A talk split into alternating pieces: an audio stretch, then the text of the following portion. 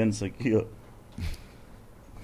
Caralho. Não tem nada. Maori, moleque. Você viu? Ah, é a minha tatuagem que eu quero mostrar. ó. Da hora. Rapaziada, sejam bem-vindos a mais um Pode Passo Sextou, né, bebê? Hoje é dia de, de chutar o balde de alegria, felicidade. Ou não, né? Ainda mais na frente dele, não dá pra falar Não isso. vamos falar não, hoje é dia de treinar, se alimentar bem, Salada. usar camisinha. Fazer uma cirurgia de emergência. Ele já fez. Pega, pega o almocinho aí, vem almoçar com a gente. E hoje, ao meu lado. Você gostou do meu cabelo? Gostou? Mano, o seu tá ruim, tá? Tá? Mostrei no Instagram até. É, nossa, você viu? Tá bem, cara. Tô ótimo. Sextou, né? Sextou, acordei cedo hoje, mano. Sério? Não, não cedo pras pessoas normais, cedo pra mim. Que hora? 10 da manhã. Se eu te perguntar aqui, pra ele que hora que ele acordou. Paulo Música, que hora você acordou? É sério mesmo? Sério. Acordei quatro e meia. E dormiu que hora? Ontem, meia-noite, mais ou menos. Ah, gente, eu- tenho mais de 40, eu durmo depois da meia-noite, não tem jeito, né? Não tem como. O Fofura, cara dormiu meia-noite e acordou às quatro. E o que, que você foi fazer? Fala o que, que você fez hoje antes de vir pra cá. Hoje eu só tinha uma coisa pra fazer, que era cortar o cabelo. uma coisa. Aí, acho que duas semanas atrás, Mauriceira ligou pra mim e falou: Ô, tem uns brother meu aí que querem trocar uma ideia com você. Eu falei: Vamos, né? Aí já combinamos, duas da tarde. Eu tinha como cortar o cabelo e tinha que estar aqui. Aí um amigo meu, Celso, Celso Martucci, baita jiu-jitsuca foda, né? E ele é médico também, endoscopista. Ele me liga na. Na realidade, um amigo nosso me ligou, ô, o Celcinho rasgou o bíceps. Eu falei, não, não brinca. Nossa. Espera aí que eu tô ligando pra ele. Aí eu liguei pra ele, ô, e aí? Não, então, rasguei, papapá, papapá. E o problema é que assim, o bíceps, ele não é o principal músculo que faz a flexão do cotovelo, que é esse movimento. Ele é o principal supinador, é o que faz isso. E um cara que é endoscopista. Nossa, você me falou uma, agora, uma coisa agora que pra mim foi uma surpresa. Sério? Não é o principal que faz esse Não. movimento, ele é o principal que faz esse? É, é o principal que faz isso aqui, chama supinação, que vem de supinare, que é pedir, né? Por isso que chama supinar. Bonito, né? Caralho, mano. Medicina tem o nome ou de quem achou, ou do que faz, ou do que parece. É fácil, cara. É essas três coisas. Se você for mais observador, você sabe como é que é a maioria das coisas. E qual o principal músculo responsável por fazer isso? É o bíceps braquial, é o que está embaixo. Se Aqui? você. Não, esse. Tá vendo esse porra. montinho aqui? É esse aqui, Esse ó. mo- é. Eu devo ter também. O cara fez assim, parece umas costas É mais- de um, um adulto. Tá vendo essa dorsal aqui? A anatomia tem que mostrar. E assim, o Celcinho, como ele é endoscopista, ele mexe com câmera. Então ele faz esse movimento o tempo inteiro. Então é diferente para uma pessoa, porque quanto que ele representa de força para fazer isso? É de 15 a 20%. Então realmente, se você está falando uma pessoa que não faz esse movimento de supinação ativamente, dificilmente vai ter alguma falta desse músculo. Agora, atleta de fisiculturismo, atletas que prezam pela forma física e justamente médico que faz endoscopia vai usar essa porra desse músculo. Então a gente tem que colocar no lugar. Aí que horas que eu marcar? Eu marquei hoje cedo, que hora que tinha, né? Celcinho é brother, então a gente. Aí, Celcinho, um e abraço é pra uma, você. E é uma cirurgia como? É, é simples ou é complicado uma cirurgia de rompimento de bíceps? Eu costumo falar, médico, que não tem cirurgia simples. Por quê? Porque tudo pode complicar. E a gente sempre entra em campo respeitando o adversário. Uhum. né? Porque se você entra muito seguro de si, se você não entra preparado, você não está pronto para tratar a adversidade. E o médico ele tem que estar pronto não para fazer o que é o que ele precisa fazer, ele tem que estar pronto para fazer o que ele precisa fazer, mas se acontecer alguma coisa no meio do caminho. Porque às vezes tem isso. Exame, por exemplo, que a gente faz exame de imagem em ortopedia, né? Ele não mostra todas as lesões que você tem. Tem muitas vezes que você entra com a câmera ali e fala, opa, tem mais alguma coisa. Você vai deixar lá? Não vai. Então, meio que a gente entra para descobrir o que, que tem. O exame ele dá uma ideia, mas só a hora que você abre que você descobre realmente o que está acontecendo ali. E qual que é a sua especialidade? Eu sou ortopedista e traumatologista. Minha subespecialidade é traumatologia esportiva. Normalmente, quando rompe ligamento de cotovelo, joelho, ombro, é nessa área, né? Ligado ao esporte. Ele é o cara que vai. que eu vou tirar dúvida agora. E eu tenho uma outra especialidade, que é medicina esportiva. Eu tenho duas especialidades. Você só estudou na vida, então? Basicamente, sim. Caralho, porque, mano, é umas paradas muito foda. Por quê, Mítico? Quando eu, romp... eu desloquei a rótula, Nossa senhora, que agonia. eu tomei uma joelhada e a rótula Ah. saiu. Esse dói. Esse Doest, sabe assim, uma dor que você não consegue gritar? Só ficou tudo teto preto Ficou assim. ó. preto, Você é. assim, ó, Nossa, e agora que eu vou morrer? É beleza. Aí a rótula veio pra cá, eu dei uma. Sabe, não sei, de, de instinto assim, aí voltou. Beleza, fui pro hospital, contei o que tinha acontecido. O médico ele tirou um raio-x, mas eu, eu sei disso hoje, né? Mas ele tirou um raio-x e no raio-x não mostra, né, mano? Que não mostrou nada quebrado. Só tava o joelho desse tamanho assim. Aí ele fez o quê? Ele pôs uma tala na perna inteira. Aí eu fiquei um mês, né? Ah, Porque quando tem uma. Se você tem uma. Um, um clínico geral atendendo numa porta de emergência, o que é a orientação de nós ortopedistas é: se você está em dúvida, mobiliza e manda para um ortopedista. É isso que a gente faz. ele me imobilizou e mandou pra casa. Aí eu fui pra casa, um mês. E aí, voltou? Voltei pra tirar. Na hora que eu tirei, eu não tinha movimento da perna. Tá tudo enrijecido assim, ó. Tipo, eu não... Sim. A mulher falou assim: você tem 3% do seu movimento. Eu fazia isso aqui, ó. Tipo. Nossa, que doideira. Aí descobri que eu, aí foi- ah, só aí que eu descobri que o médico tomou um procedimento errado. Comecei a fazer fisioterapia, cuidar. Foi nove meses. Caso o cara O perde o teu, movimento. o teu ainda melhorou. Você sabe que isso me lembra de uma das histórias mais legais que aconteceram comigo com, como ortopedista, né? Eu trabalhava no...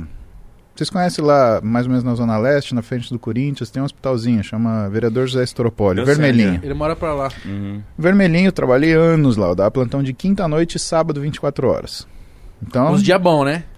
É, cara, quinta noite porque é o futebol, é os acidentes de moto, né? E sábado é a laje, é o churrascão, que os caras caem, né? Cai de moto da laje ainda, tem gente que consegue fazer isso. É, você não me pergunta que o cara foi fazer de moto na laje, Ele né? tava- Só Mas caiu. ele caiu. Mas ele caiu da laje, de moto. Ou seja, ele juntou duas coisas que o diabo mora, né? O diabo mora em três lugares, né? no salto alto da mulher, na bola de futebol e na laje, né? E às vezes na roda da moto. O cara conseguiu juntar dois. Meu né? Deus, o Só que, que faltou... fez, mano?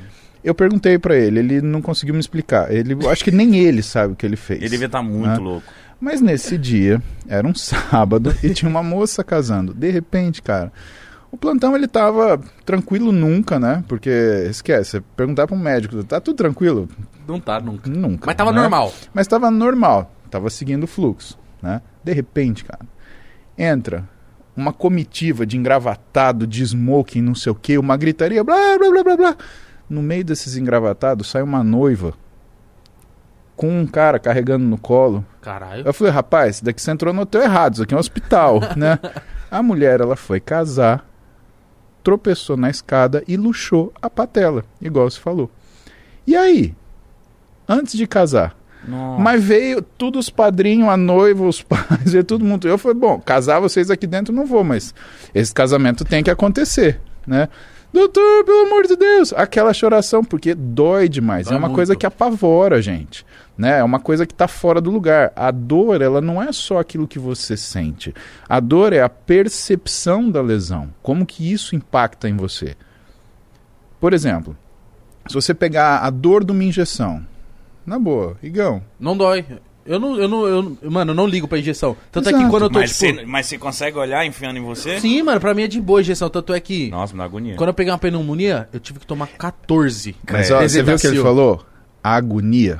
A agonia é uma forma de Isso, dor. não sinto dor, mas a agonia de. Ai, ai, vai, vai. Agora, você imagina, agulha. você sentiu literalmente isso, bem lembrado. Põe a referência, e essa referência é ótima, cara. Cacete de agulha. você sabe que essa questão da agonia que você passou, que você. E outra, eh, eu, médico, eu sei o que está acontecendo. E a pessoa que não sabe? Ela está sentindo a dor, ela perde o movimento, ela sente uma sensação que ela nunca sentiu, porque aquela articulação está completamente fora do que é a, a fisiologia dela normal. Né? E agora? O que está acontecendo? Então a gente sempre entende que atender o paciente não é pegar a perna dela, tipo, a pessoa não é uma perna, a pessoa é um paciente que tem uma perna. Nesse caso Você era uma noiva. psicólogo junto também. Acho que a gente nunca consegue ser o psicólogo, né? O psicólogo é o cara que tem o dom de lidar assim, com isso melhor. Mas você tem que acalmar, levar é. em conta o que é o acolhimento, né? Então a gente faz o acolhimento do paciente. E naquela hora, o que, que eu tinha? Eu tinha metade de uma igreja dentro do hospital, tinha a noiva, tinha todos os padrinhos, a mulher querendo casar, o noivo querendo casar, e eu aquela situação, e agora? Você que, conseguiu fazer fazer? eles casarem nesse dia? Mas com certeza, você acha? Que Virei que pra ela e falei, coração, o negócio é o seguinte: vocês vão casar hoje. Pode mandar o padre segurar, porque o padre é louco pra fechar a igreja e não deixar casar, né? Ah, tem que ser dentro do tempo, senão atrasa outro casamento. Eu não sabia disso. O casamento, a igreja ela tem vários Eu casamentos, pensava né? que era um por É. dia também. Eu também pensava, aí eu fui casar. Aí eu descobri que não. Mas isso é outra história, então deixa eu terminar isso aqui. Essa história foi engraçada também. Mas aí, peguei a mãe e falei, ó, segura a igreja aberta. Os seis que são convidados vão tudo pra igreja esperar pra segurar lá, porque senão a outra noiva vão chegar e vai chegar lá e vocês vão perder a vaga. Coloquei a patela da mulher no lugar, Hum. né? Isso é o pior. Aí a gente faz um enfaixamento. Você faz um enfaixamento forte, por quê? Porque quando você tira a patela do lugar, o que acontece é que a retinácula, que é um. como se fosse um tecido muito forte que segura ela no lugar, ele rompe. Isso quer dizer que, se ela dobrar o joelho de novo, meio esquisito, vai, sair, de do lugar do no- de novo. E eu orientei ela, falou, ó, anda com esse salto devagarinho, tá? Deixei ela enfaixado bem apertado e falei, vai pro seu casamento. Você se sentir bem? Vai pra sua lua de mel, só volta aqui amanhã de manhã. Eu juro que eu espero pra te atender.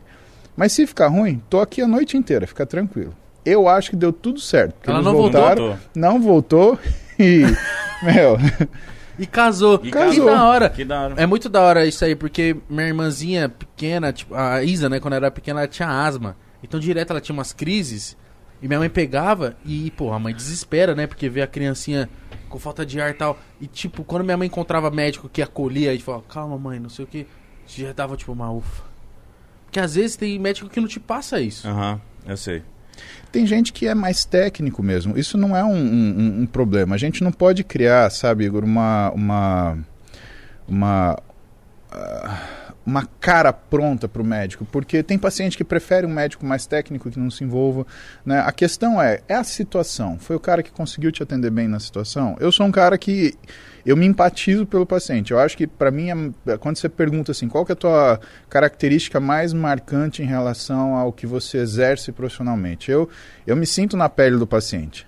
Então, aquela dor dele é minha. E eu tento entender quem é ele para poder tratá-lo, para poder consertar ele do jeito que ele precisa. E se eu não puder consertar, se não tiver conserto, para poder pelo menos consolar. Porque isso também faz parte do trabalho do médico. Você está junto da pessoa. E dentro de situações como essas, né, cada pessoa ela tem o, o estilo de médico que ela, que ela procura. Tem médico excelente tecnicamente, mas que tem um contato mais complicado. Outros médicos têm um ótimo contato, mas tecnicamente os caras são terríveis, né? Que é o que o pessoal está reclamando agora. Ah, porque você é médico de Instagram, isso. E realmente, tem gente que é fraco tecnicamente. Né? É, profissão é profissão, Igão. Uhum. Tá? Você tem bons profissionais, você tem profissionais regulares. Sim. Né? Ninguém tá, tá isento disso. É né? porque tem médico que se forma com 7 e com 10, né? Também tem essa, né? É, agora precisa ver no que, que ele formou com 10 e o que ele formou com 7. Sim. Né? Na minha faculdade era assim, a nota para passar era 7, né?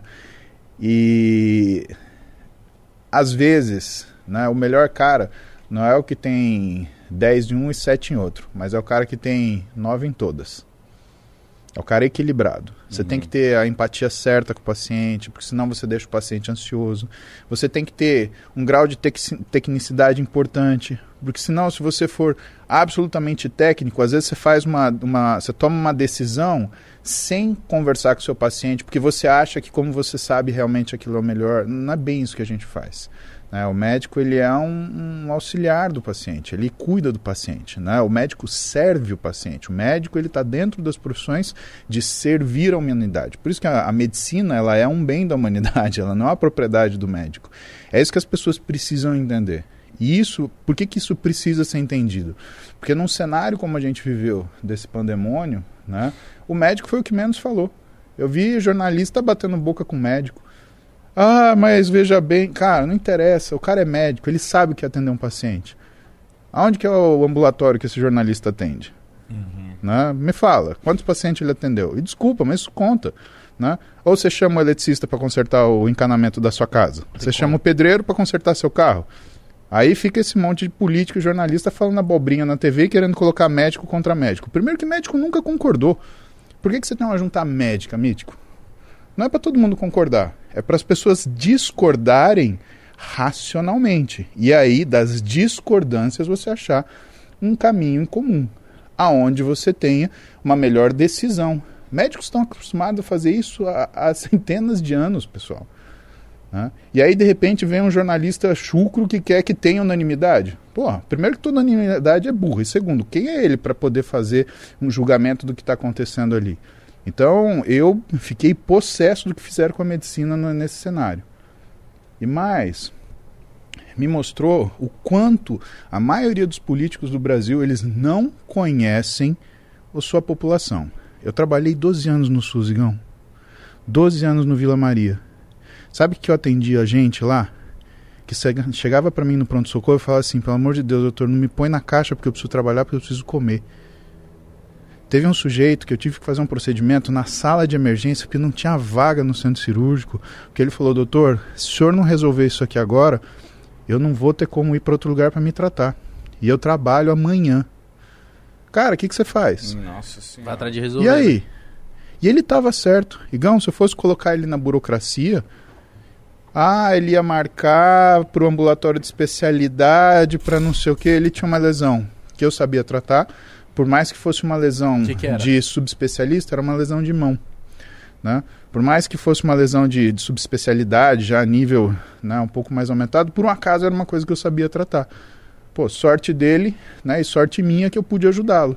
Né? E a gente faz essas coisas. A gente faz essas coisas porque, sabe, é, é você tratar o paciente. É aquilo que a gente estava falando no começo. A pessoa não é uma doença, a pessoa é uma pessoa. Se você não sabe separar as coisas e lidar com a pessoa de acordo do que ela precisa, cara, talvez você não esteja fazendo seu papel número 10 ou nota 10. Né? Às vezes você sabe tudo que é para você, mas você não sabe explicar. Aí não dá. Ó, eu tenho. Eu, foda, eu tenho Calma uma. aí.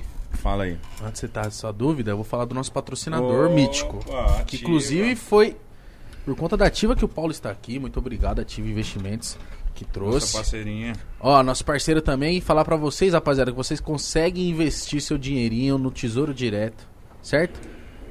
Por apenas a partir de 30 reais. Trintinha? A partir de 30. A partir de 30 você começa a investir seu dinheiro e cuidar da sua graninha, que pode ser uma renda para quando você precisa, precisa de uma emergência, porque o Tesouro Direto ele rende legal, certo?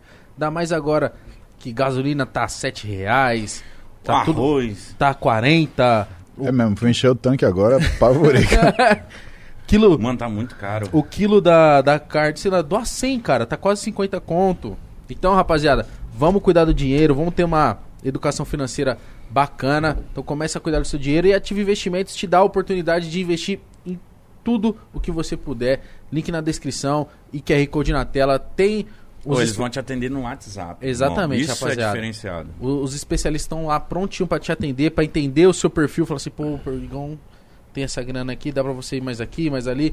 Então vai lá, sempre tanta burocracia no WhatsApp, invista no Tesouro Direto a partir de 30 reais que vai lucrar legal, certo? E agora você mole, pode tirar não. sua dúvida, Mítico. Sempre quis perguntar isso para um médico. Olha, eu converso, a gente conversa aqui diariamente com muita gente. Músico, o cara fala, ah, desde criança eu cantava, ou um DJ, ou um produtor, desde criança eu, eu batia, eu usava teclado, ou um, um youtuber, ah, desde criança eu sou bom Mexia na com comunicação, câmera. mexia com câmera.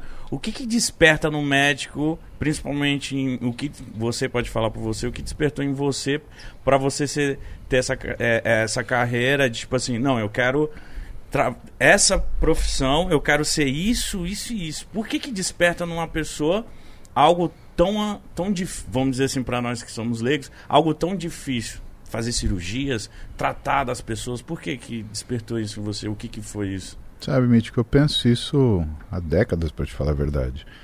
E eu cheguei numa resposta parcial, porque eu acho que a gente nunca tem a completa compreensão do que realmente leva a gente a fazer as coisas, né? Porque parte impulso. Você faz, né?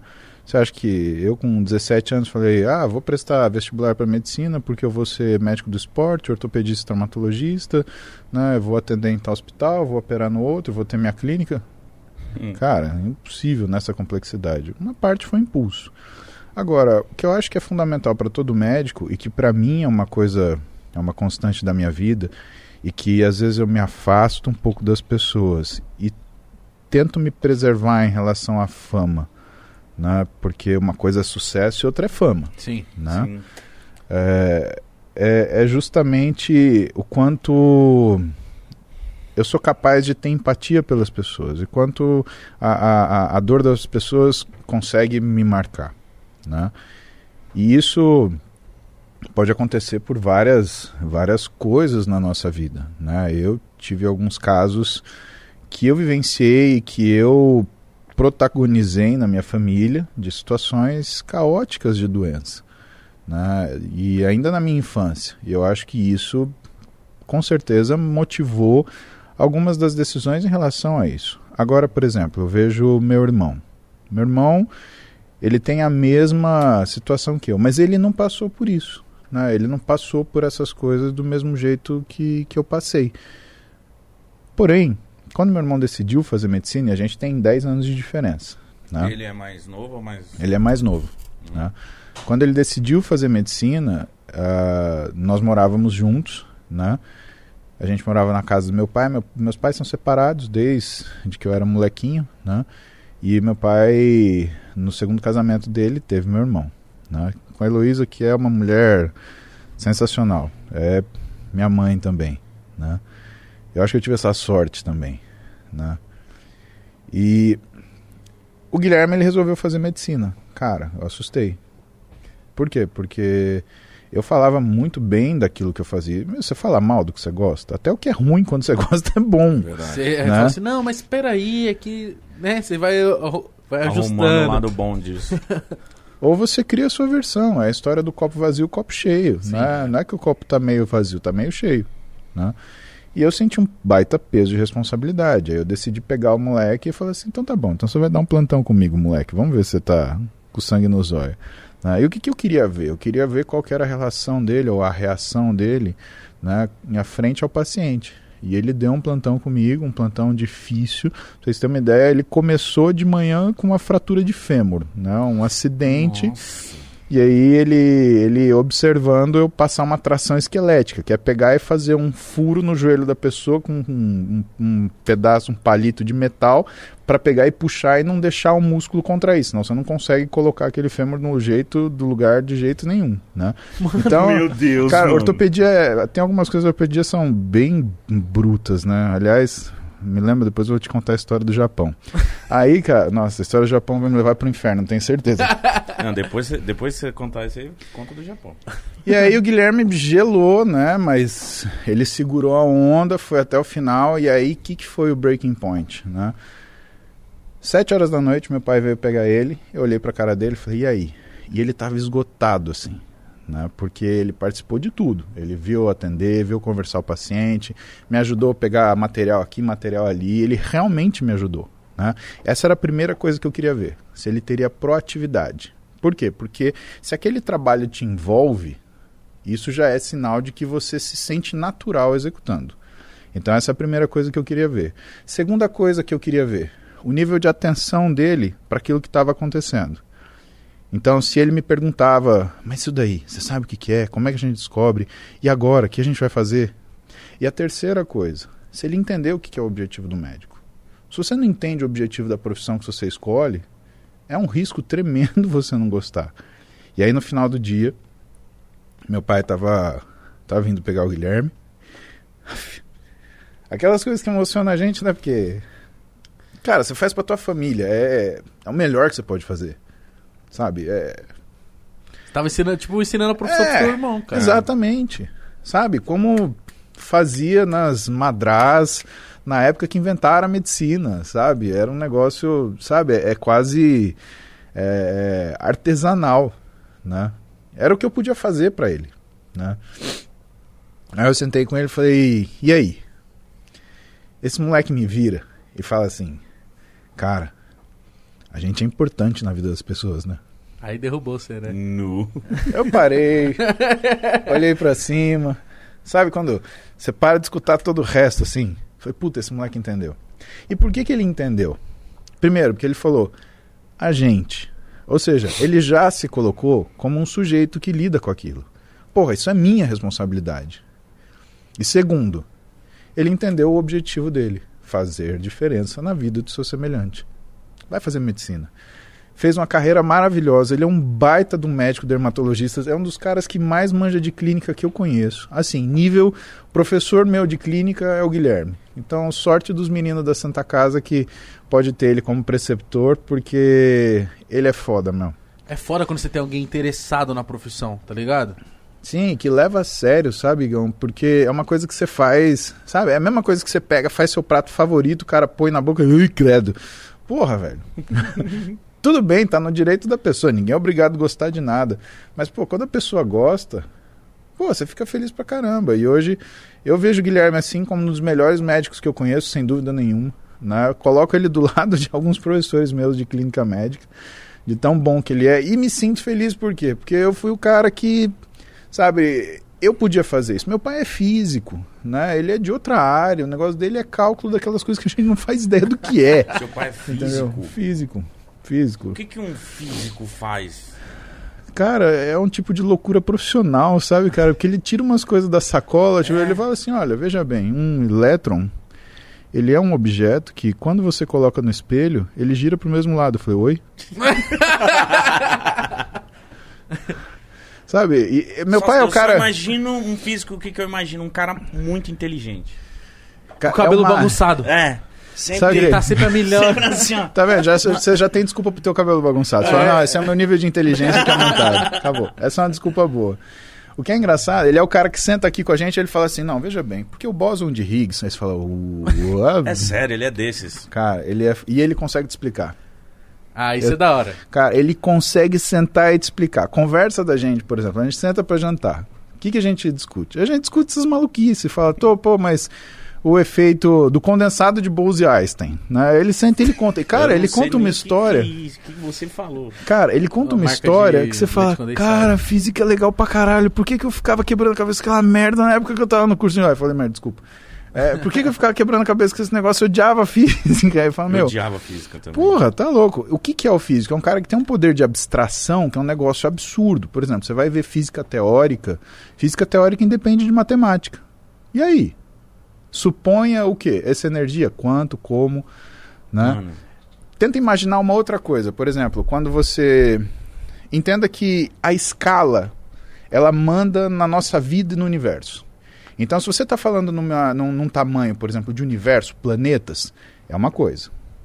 Se você está falando no tamanho de pessoas, é outra coisa. uhum, E se você está falando no tamanho de um átomo, é uma coisa completamente diferente, não tem nada a ver. uhum. Vou tentar te dar um, um- um exemplo disso, né? Que foi meu pai que explicou. Ele falou: se eu pegar caldo de cana, eu faço álcool, não faço? Faz. Mas você consegue fazer álcool com uma gota de caldo de cana? Acho que não, né? Por que é Consegue. caldo de cana? Acho que consegue. Mas numa proporção diferente. Será que você consegue? Com Ah, o instrumento mano, que você tem? E aí? Eu Eu acho que dou- consegue. Eu não sei o porquê, Se mas eu acho que sim. outras gotas do que precisa. Tá bom, então vamos, vamos para vamos para outro pega- exemplo. Hum. Você é feito de átomo, tudo bem. Ok, isso você lembra do, do colégio, beleza. Sim. Átomos são regidos por interações fortes eletromagnéticas e elétricas. Isso eu já não Certo. lembrava. É. Pois bem, Vai com calma. Agora, se você tem átomos que reagem entre si, né? então você tem lá né, o elétron, o próton, e eles têm um- uma, uma rotação, eles têm uma força de atração. Por que, que, por exemplo, quando eu encosto a mão nessa mesa, o átomo do que compõe a pele da minha mão não interage com o átomo da madeira da mesa? Isso que eu, que eu fico besta, quando eu descobri que a gente É. não encosta em nada. A gente não encosta em nada. Eu vi essa porra. e como que a também. gente consegue pegar? Você entendeu? Sendo que a gente não encosta. Esse é o problema da escala. Então, quando você olha as coisas em escala, tudo muda. E o que, que é o físico? O físico é o cara que consegue enxergar essas coisas com clareza para ele conseguir postular o que são as leis que regem o universo. Tem coisa que até hoje a gente não sabe, talvez que a gente não tenha tecnologia para saber. Mas meu pai, o que ele fala? Ele fala que a maioria da física, 99%, foi descoberta até 1960. O resto é só aplicação daquilo que foi, foi- que foi, que foi entendido, que foi ajustado. E, cara, se imagina, se a gente tem dificuldade para entender o que os caras entenderam em 1960, imagina os caras que estão aí hoje. É uma conversa de, de, de maluco, louco, né? né? De louco, né? Mas aí ele, ele é o que? Ele é professor? O que, que ele faz? Porque, tipo. Tá. Ele se tornou professor de física, né? Mas hoje ele ele trabalha com a minha mãe, com a minha com a esposa dele, com a com a Heloísa, né? E eles têm uma atividade relacionada a ensino, né? Eles trabalham com pesquisa, alguma coisa, algumas coisas relacionadas à tecnologia, né? Ele é meio que ele pega toda essa inteligência, essa experiência que ele tem e ele aplica em áreas com aplicações muito objetivas. Por exemplo, ele me ajudou a bolar um questionário, né? Porque se você não sabe o que você pergunta, você não sabe o que faz com Mano, resposta. Que da hora você fazer isso com o teu pai. Pois é. Pai, preciso fazer um questionário porque eu preciso perguntar para tantos jovens né, o que, que é o interesse deles em entender. Eu tenho um projeto que chama Interligas, né, que ele junta medicina, nutrição, educação física, psicologia, fisioterapia e farmácia. E biomedicina. Então ele junta sete áreas da saúde diferentes. Por quê? Porque o que, que eu estou percebendo? O, rap- menino ele sai formado da faculdade, só que ele sai com uma imaturidade profissional que é incompatível com a presença dele no mercado de trabalho. Ou porque ele não tem coragem de assumir a responsabilidade que é, ou porque tecnicamente ele realmente é insuficiente e a pessoa não vai querer se, se confiar nele. Né? Porque trabalhar na área da saúde é um trabalho de confiança. E uma das razões disso é que você precisa entender que a área da saúde é uma área multidisciplinar. Né? Medicina é um guarda-chuva grandão onde o médico está debaixo, mas ele não é necessariamente dono da medicina. Né? Debaixo das matérias médicas estão as ciências da saúde. Né? Só que se você não sabe o que o nutricionista faz, como é que você vai indicar ele? Se você acha, ah, o nutricionista faz dieta. Tá, mas o que é uma dieta? Quantos tipos de dieta você tem? Né? E aí é aquele risco né, que a gente chama de síndrome de Dunning-Kruger, que é o quê? É a incapacidade de enxergar a própria ignorância. Uma pessoa que não sabe nada, Igão, não é problema. Porque ela não se arrisca a fazer alguma coisa que ela sabe que ela não sabe nada. O problema é a pessoa que sabe bem pouquinho. Porque ela acha que sabe tudo que é suficiente para resolver aquilo lá. E conforme a gente vai ganhando conhecimento, o que, que vai acontecendo? É, o que gente- é um fenômeno que a gente chama de corolário. Né? Essa condição vai mudando. Quando você pega um cara que sabe muito, ele não sabe te responder uma pergunta sem falar: peraí, deixa eu pensar. Por quê? Porque ele sabe tanta coisa que ele quer te dar uma resposta que seja precisa. Então, ele estima menos o conhecimento dele do que a ignorância. Quanto mais você estuda, na verdade, mais você tem dúvida. Então, o que, a gente tinha? A gente tinha um monte de graduando né, dessas sete disciplinas: medicina, nutrição, educação física, biomedicina, fisioterapia, psicologia e farmácia, que saem sem saber trabalhar entre si. Que não sabe certinho o que um profissional de educação física faz, que não sabe certinho o que um nutricionista faz, mas todos trabalham na área de performance esportiva. Né? Porque a minha área é medicina esportiva, uma das minhas especialidades, né? é uma das coisas que eu mais faço hoje em questão de volume. Né? E eu percebi essa dificuldade do pessoal conseguir se entender. E por que que tem briga? Né? O pessoal responde rápido, ah, é briga de ego. Não! Se você tem conhecimento, você não tem ego. Eu achava que era ego. O ego, ele é desproporcional ao nível de conhecimento de uma pessoa. Quanto maior o conhecimento que ela tem, menor o ego que ela vai ter. É isso mesmo, será? ela- acho que ela Lógico. se sente confiante. Exatamente. Porque eu, pe- eu, ah, pensamento do cara que tem um cara que é muito inteligente, o ego dele é mais inflado, porque ele eu sou muito inteligente. Não, esse é o cara que é alguma coisa inteligente. É impossível você associar inteligência de verdade com arrogância. É diferente uma pessoa saber seu valor. Isso é uma coisa. Agora, isso que você mostra, ou é- esse pensamento, ah, sou melhor que as pessoas, né? ele vai contra até o que é o pensamento socrático do ser humano. Né? O que, que Sócrates falava? Né? Não existe ninguém melhor do que ninguém. E isso faz com que também não exista ninguém pior do que ninguém. As pessoas elas são simplesmente diferentes. Então, se o sujeito ele tem esse comportamento, pode ter certeza, ele é ignorante em alguma coisa e muito ignorante. E principalmente quan- quando ele rotula o que é o trabalho de um colega dele que está relacionado em outra profissão. Então eu criei esse modelo, esse Interligas, né? Eu dou aula de graça para todos os alunos dessas graduações que se Nossa. interessarem em se inscrever no, se inscrever no programa, né? E só que eu precisava bolar o que que entender o que, que era a falta disso. Então ano passado sentei com meu pai, pai, preciso de um questionário assim, assim, assim. Por quê? Porque um questionário ele precisa medir alguma coisa. Um questionário ele é uma ferramenta. Ah, a gente gastou uma tarde, mas no final do dia eu tinha todo o programa do que ia ser o Interligas desse ano. E hoje, assim, a gente está com três semanas de programa, a gente já tem 7 mil inscritos. Nossa. Cara, eu tô Nossa, super mano. feliz. Ano passado a gente fez só para aluno de medicina, né? Foram 10 semanas de 10 finais de semana de aula que eu dei para eles. A gente atendeu 16 mil alunos que estavam em 310 ligas médicas, 11 países diferentes. Caralho. Cara, explodiu de um jeito que eu não fazia ideia que chegasse E nisso. como faz pra se inscrever? Quem pode se inscrever? Qualquer pessoa que é da área da saúde pode se inscrever. Se você for graduando, é gratuito. Então você pode. Tem no meu perfil do Instagram, arroba Paulo Musi, tá lá. Museu.com, tá no, no meu perfil. Clicou lá, você entra, só se inscrever. Se você for graduando dessas áreas, você coloca o seu comprovante de matrícula do ano que você consegue assistir. E para as pessoas que são profissionais que pediram para participar e que pediram desde o ano passado, né, a gente montou uma mentoria.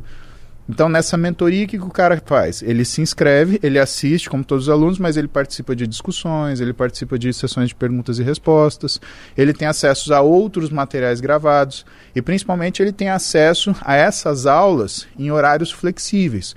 Porque eu estou dando aula para aluno, eu quero saber que o cara tem vontade de aprender. O mínimo, ele tem que estar na minha aula na hora que eu estou dando. Concorda? Sim. Agora, eu entendo que um profissional, ele já tem outras dificuldades. Então, qual a dificuldade dele? Pode ser que ele não esteja disponível no horário que essa aula vai ser ministrada. né? Então, ele pode se cadastrar lá. Tem uma taxa que, na boa, é uma taxa simbólica. Por quê? Porque, como esse é um projeto pessoal, ah, vou falar para vocês, né? Porque foi uma coisa que a minha esposa também me, me ela me possibilitou, né? Ela me deixou gastar 80 mil por mês com isso. Ela falou, é teu sonho? Cara, faz teu sonho. Ela que libera Você não... a mesada? Cara, ela é de... É que ela que manja disso, então eu dou, então fica na mão dela. Ela falou: é teu sonho? Você não quer trocar de carro? Você não quer comprar isso? Eu falei: não, não quero, eu quero fazer o Interligas. Ela falou: tá bom, então faz. Aí a gente tem uma equipe gigante, quem cuida disso pra gente é uma empresa que chama WeBurn, né? E, meu, tá lá e estamos crescendo, esses alunos estão aprendendo. O pessoal que quer assistir pode assistir, porque a gente tem servidor, tem tudo que você imagina para dar suporte para ter esse material guardado. E quanto mais o tempo vai passando, de todos esses sete preceptores comigo, essas aulas elas vão sendo guardadas e as pessoas vão podendo acessar isso a hora que elas quiserem. Não, isso é muito da hora. nossa, que louco Muito foda, isso, porque- mano. Chega, né? De lousa e giz. Cara. Mas o que me deixa mais, mais feliz é, é o lance de poder entregar isso de graça para esses alunos, sabe? Porque eu vejo que tem muita gente que quer aprender, cara. Muito. Tem, né? E sabe o que que eu vejo? Eu vejo. Tem muito preconceito do pessoal que entra por conta de cota. E, cara, é assim. Você entrou na medicina, não interessa de onde você veio. Pra mim, você é médico. E assim, você entrou na medicina e você é mais novo que eu, você tem uma tarefa árdua, que é me superar. Porque, na boa, Igor, se for pra gente andar pra trás, e se for pra você, entre aspas, o melhor sempre, como é que a gente avança? Então você fica feliz se um aluno teu te supera? Mas é esse o objetivo de você Porque ser deve- professor. Porque a gente imagina que, tipo assim, É. deve ter professor orgulhoso. Tipo assim, "Hum, nunca chegará aos meus pés. Esse não é um professor. Esse é só um cara que fica massageando o ego dele. E infelizmente tá cheio de gente assim. Tem. Entenda. O bom profissional é o que faz o seu trabalho de forma adequada. Sim.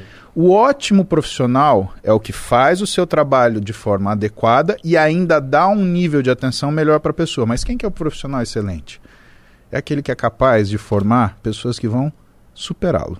Esse é o excelente. E eu quero ser excelente na minha vida. E cara, para cada aluno meu que depois consegue passar e, e- e ir bem, eu bato palma. A gente tem um aluno, por exemplo, do Interligas ano passado, Kaique, que eu até preciso fazer uma live com ele para o pessoal ficar estimulado. Cara, ele passou um concurso, ele está indo para Harvard. Nossa. Brasileiro, né? Ele, ele estudante de medicina, né? E cara, tá indo para Harvard para fazer um, um período lá. Porra, tem que ir, era o meu sonho quando eu era moleque. Cara, meu irmão foi, meu irmão estudou lá. Eu não pude, eu não tive, eu não criei essa oportunidade, eu não tive essa oportunidade, eu não tive essa maturidade, mas eu queria ter ido. Então o que eu posso fazer? Cara, não é muito legal você poder dar para as outras pessoas a oportunidade de ter as coisas que você gostaria de ter? Demais. Por que, que você vai ficar triste por causa disso? E, meu, aluno do Interligas. Porra, parabéns pro Kaique. Agora ele tá buscando grana pra fazer isso, né? Porque é foda, é pesado. Então a gente tá se mobilizando, tá se juntando e vamos dar um jeito desse moleque ir. Não, tem que ir. Tem Tem que ir, cara. Tem que ir, tem que ir com a camisa do Interligas lá e tirar a foto. Ah! Tem que Aí, ir. pai, tô aqui. Isso é foda. Ô, Paulo, mas tipo assim. Eu quero saber o que aconteceu no Japão, mítico. É verdade. Eu ia te fazer outra pergunta, mas o Japão. Final de 2000 e... Eu acho que 2016, 2017. Vocês conhecem a Gabi Garcia, lutadora? Não. Então vocês precisam conhecer. Maior lutadora de todos os tempos, foi 10 vezes campeã de jiu-jitsu. E, cara, é, é assim, é, ela é. No que ela faz, ela é a melhor. Ponto final. Vocês são da época do daquele evento de luta japonês, o Pride? Pride, sim. Vanderlei Silva. O UFC comprou o Pride, desmontou o Pride, e aí o cara que era dono do Pride, ele tinha um- um- uma cláusula de não compete até, acho que 2016, 2017. Eu não lembro direito a data, tá o ano. Tá. E aí ele montou um novo evento, o Rising. E a Gabi ia ser a, a- a- uma das lutadoras principais. Porque, cara, pra você ter uma ideia, a Gabi bate em homem, brother. E muito. Sem dó, de mão aberta. Caralho. Né? Você, você fala, cara, eu lutei jiu-jitsu 12 anos. A Gabi foi uma das. Caralho, que, que você é o Batman? Aos poucos a gente vai sabendo mais coisas dele, vai. Não, mas, cara, ela foi o couro mais bem servido que eu tomei na vida, cara. Sério? E ela me ensinou coisa, porque, por exemplo, eu lutava com um professor que era mais leve que eu. E os meus professores, eles me ensinaram a lutar como era o físico deles, né?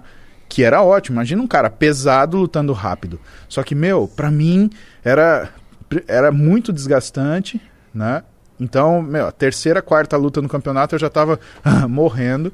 E outra, eu não aproveitava a questão do tamanho. A Gabi foi a pessoa que me botou no chão e falou assim: Eu vou te ensinar a lutar com o teu tamanho. E uma das dicas, se você faz jiu-jitsu, guarda isso pra você. Tudo que você for fazer de movimentação, você conta até 10. Descasque em 10 movimentos. Cara, isso daí é de uma sabedoria gigante. A Gabi não sabia, mas o que ela estava me ensinando era a heurística da luta de jiu-jitsu. Então desmonta aquele movimento em 10 e vai aplicando e conta. Um, dois, três. Meu e Deus. cada pequeno movimento você faz nesse tempo. Cara, posso te falar? Essa é uma dica poderosíssima. Todas as lutas que eu ia fazer depois disso daí, meu, eu não sei o que, que acontecia, mas parecia que a pessoa nunca estava esperando por isso. Eu pesava e eu ia quebrando aquele movimento complexo em 10 movimentos pequenos e eu ia fazendo um por segundo sem parar. A pessoa não te para. Ela simplesmente não te para. E isso eu devo a Gabi.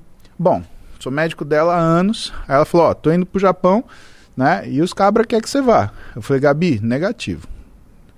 Não, mas você precisa. Eu falei: Gabi, eu só descanso do dia 22 de dezembro ao dia 4 de janeiro durante o ano inteiro. São os únicos dias que eu descanso.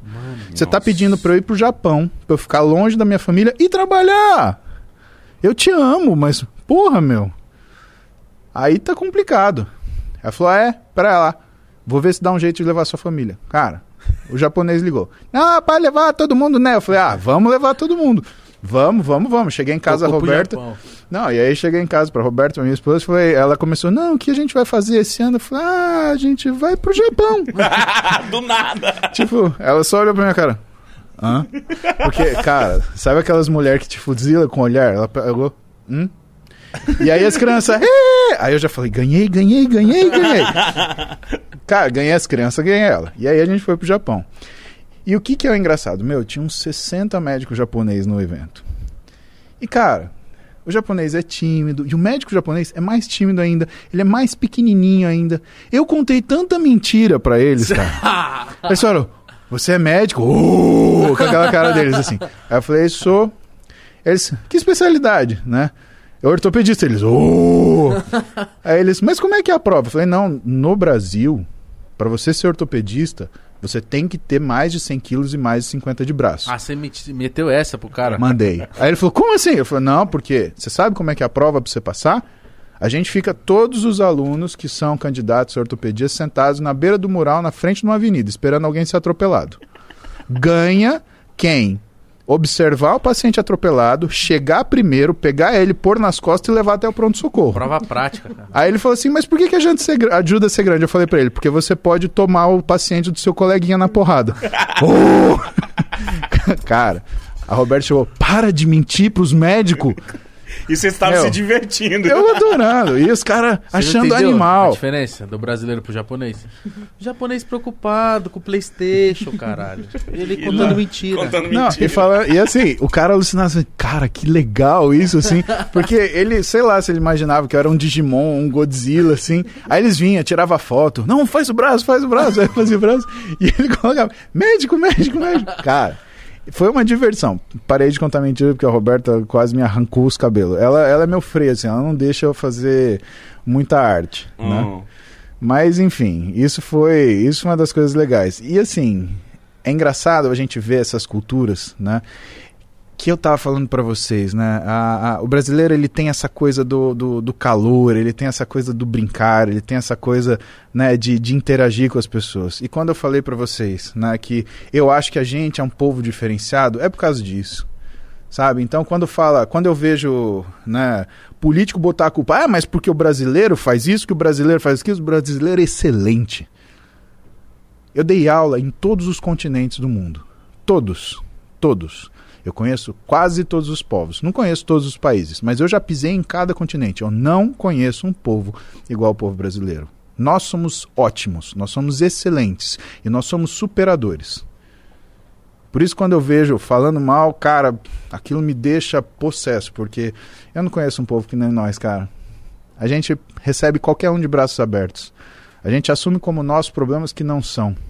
A gente consegue pegar os nossos problemas e transformar em piada. Sim. Pra dar risada, pra gente não chorar. E a gente não cobra ninguém por causa disso, cara. Porra, quer melhor que nós? Não tem. Não tem, né, mano? Brasileiro. Tamo juntos. Ô, mas aí, o que que aconteceu pra, pra você ficar famoso? Eu, eu sei que você fala muito bem, você é foda, você é o Batman da medicina. mas, mas o que que aconteceu na... Isso foi uma tática pra, pra mais pessoas é, ouviram o que você tem pra falar? Como que foi pra você se tornar o Paulo Musi do Instagram, o famoso? Como que foi isso? Olha, Mítico, eu, eu, eu tenho que pensar para responder essa pergunta pelo seguinte: é, o mundo digital mudou muito, né? Uhum. E eu participo do mundo digital desde que não tinha nada disso, que o que a gente tinha era Orkut, que é uma coisa que talvez você não lembre. Não lembra? Lembro, lógico. Pois é. Então, 31. Você tem 31? Ah, então tá bom, graças a Deus. Não, porque às vezes eu conto umas piadas na aula e falo umas coisas tipo, ah, é a super máquina. Os caras, quê? Que? Tipo, Thundercats. Hã? Cara, outro dia, quê? velho, eu fui dar uma aula, falei dos Thundercats, ninguém sabia quem era. Eu fiquei apavorado. Falei, meu Deus, será que eu tô Sim. velho assim, velho? Tem gente que não sabe o que é Thundercat. Cara, Thundercats Roll, precisa ter. Não é Verdade. possível, cara. Não é possível que. Se Tem gente que tá assistindo isso aqui agora e não sabe o que é Thundercat. Ah, não, pelo amor de Deus. Silverhawks, Thundercats, Nossa, Silverhawks, eu não lembro. São coisas. Thundercats eu gostava do azulzão. Do- É o Careca. Pantro. Eu queria ficar do tamanho dele. Ele é forte. Cara, olha o He-Man, olha o Pan... Meu, olha os caras que a gente via quando a gente era criança. Isso daqui não é à toa. Só esses caras falam, porra, eu no mínimo tenho que ficar do tamanho desse gato aí, porque, pô, Gigante, né, mano? todo mundo gigante. Era né? verdade. E dava porrada no malvado e não tinha ninguém pra falar, ai, direitos humanos. Não, você é malvado? Peraí, pá, pá, pá, pá, pá, pá. E Mas joga o vilão que era foda, que é o Munra, era igual minha avó. O quê? O Munra. É igual a sua avó? Igualzinho, você vê minha avó é velho. Ela só não se transforma. Mas o He-Man era bom, porque ele dava porrada, acontecia um monte de coisa e no final ali. Sempre tinha uma lição de moral. Vai escovar os dentes. E embora. Ah, Aí, bora. Respeite a sua mãe e seu pai. Seu lixo. só, só faltava mais. Isso é um lixo, moleque. He-Man assisti pouco. He-Man era bom demais. Ah, eu Mas massa. então, é que eu te perguntei, tipo, porque você tem muito seguidor. Que você sabe por Eu que- participava no- do, do mundo digital desde sempre. Eu tinha um blog que era o Performance com Saúde. Depois fui pro Orkut, montava a comunidade lá e eu falava das coisas que eu fazia, das coisas que eu estudava. E assim, eu também acho curioso.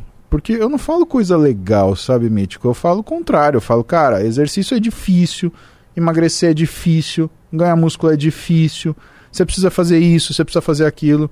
Porque normalmente, o que, que eu vejo? Eu vejo gente vendendo fórmula milagrosa que consegue né, ficar famoso rápido. Mude seu corpo em três meses. Ó, em- com, tomando pimenta da casa do vovô, cogumelo do sol. Ah, porra, meu, 1406? Não, comigo não, né?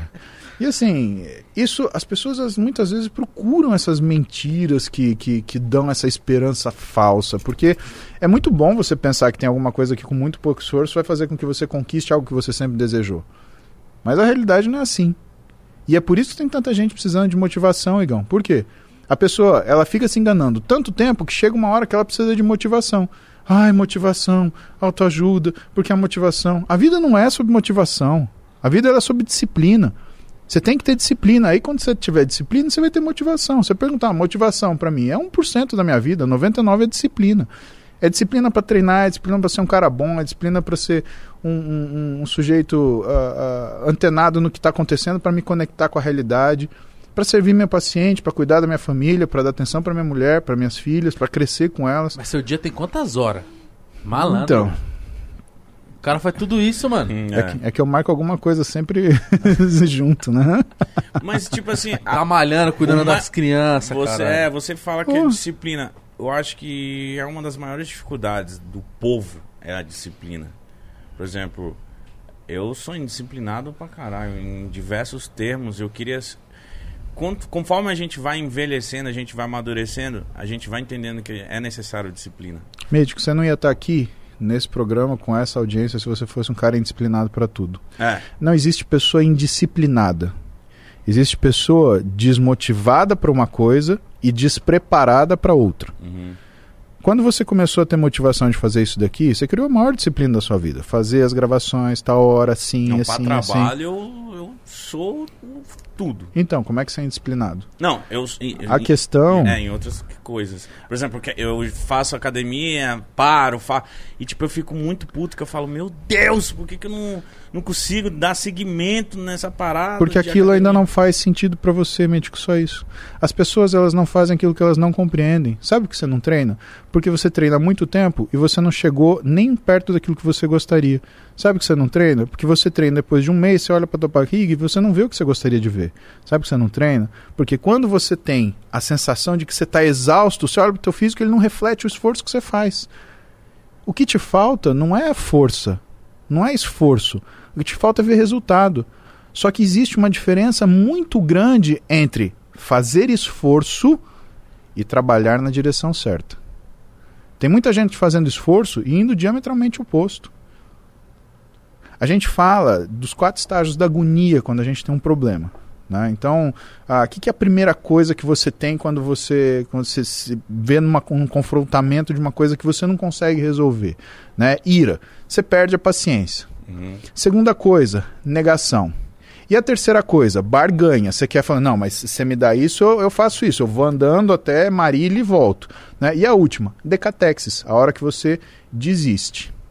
É o quê? Decatexis chama, é a desistência, é quando você realmente se libera. A gente estuda isso quando a gente vai ver, por exemplo, cuidados paliativos, que são as pessoas que, infelizmente, não têm mais tratamento e elas sabem que elas vão morrer. Né? Então, quando a pessoa tem um diagnóstico terrível, né, a primeira coisa que ela tem é ira. Né? Ela né, se enerva porque, como assim? Uhum. Comigo? Aí ela entra em negação. Não, isso não pode estar acontecendo. Aí ela entra em barganha. Não, mas se a gente fizer esse tratamento, se eu for para os Estados Unidos, se eu for para a Europa, se eu for para a Cochichina, por último, ela, não, eu tenho que me preparar. Eu tenho que deixar minha família confortável, eu tenho que ver como é que vai ser minha sucessão e eu tenho que aproveitar bem os dias que me restam. E sabe qual é o problema? As pessoas, elas já fracassaram tanto porque elas nem em determinadas situações elas conseguiram se localizar que elas estão desprendidas. Elas, ah, será que vai funcionar? Aí algum dia, pum, acende um fósforozinho, pô, vou, acho que eu vou, né? Ah, de repente tua namorada treina, você vai com ela, você se sente estimulado, mas aí o que, que vem? Vem aquela sensação de fracasso que a gente tem. E essa sensação de fracasso, quando você olha para você e tua expectativa ela não foi, não foi sedada, o que, que vai fazer com você? Com que você faça de novo? Não. Na verdade, o que faz com que você tenha disciplina é a percepção do sucesso. O problema é que sabe o que, que a gente olha para o sucesso? Aquilo que já terminou. Você não olha o que você fez. O que, que as pessoas se comparam? As pessoas, Mítico, elas não se comparam com elas ontem. Elas se comparam com o cara do Instagram, que, meu, tem um puta físico legal, que, meu, peitoral, abdômen, cravado, não sei o quê. Cara, você tá querendo comparar o seu começo do caminho com quem já chegou lá. Dá para ser mais injusto que isso? Então você cria estratégias. Quais são essas estratégias? Vou te contar uma história da minha vida pessoal que aconteceu essa semana.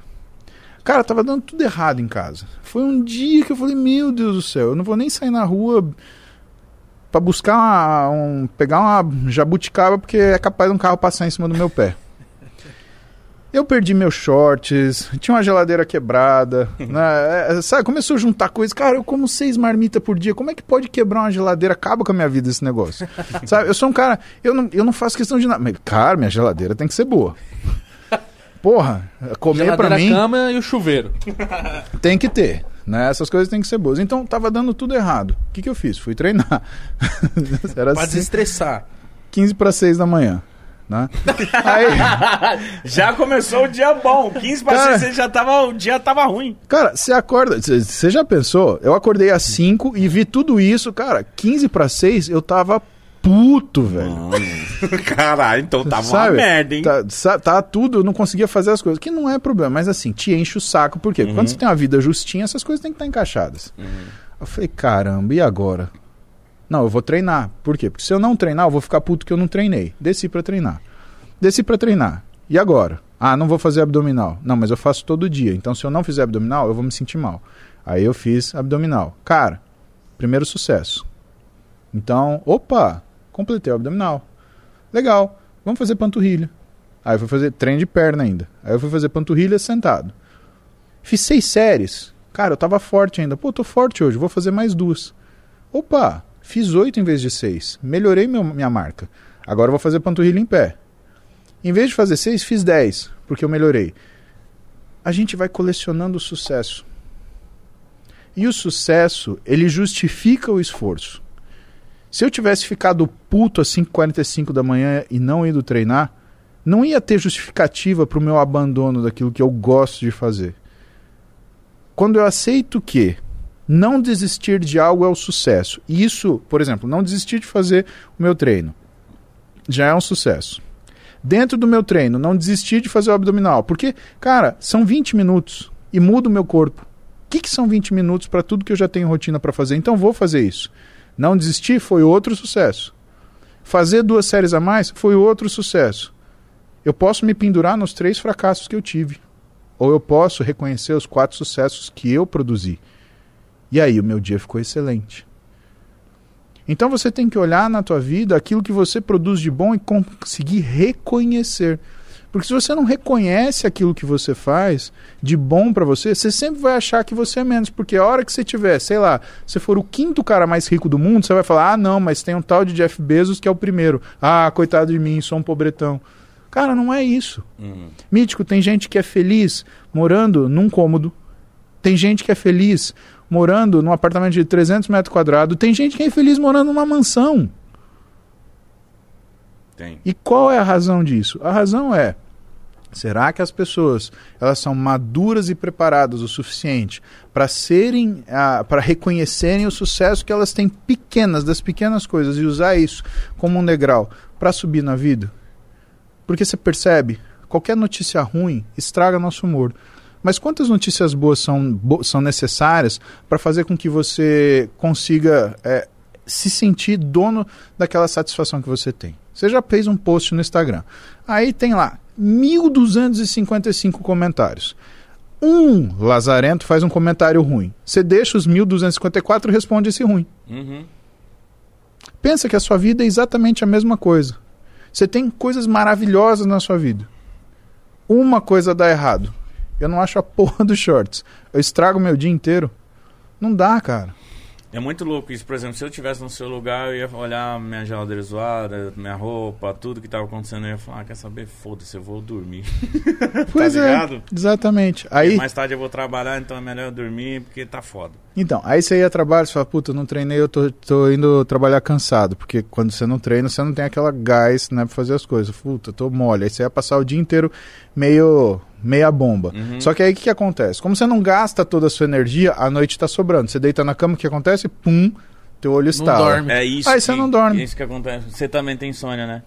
Parece que, a, tipo assim, a mente tá cansada, mas na hora que eu deito, parece que é a hora que a minha cabeça fala, agora Vamos, vamos pensar naquela coisa lá que você falou, vamos aquela ação lá que você tem que fazer. Vontade de jogar uma a bola. sua mãe, isso, isso, aquilo, aquela mina lá, não sei o quê. Aí eu falo, caralho, eu só queria desligar, mano. Aí celular, ah, não pode ficar com o celular. Eu taco o celular longe, eu fico doido, eu falo, não consigo dormir, mano.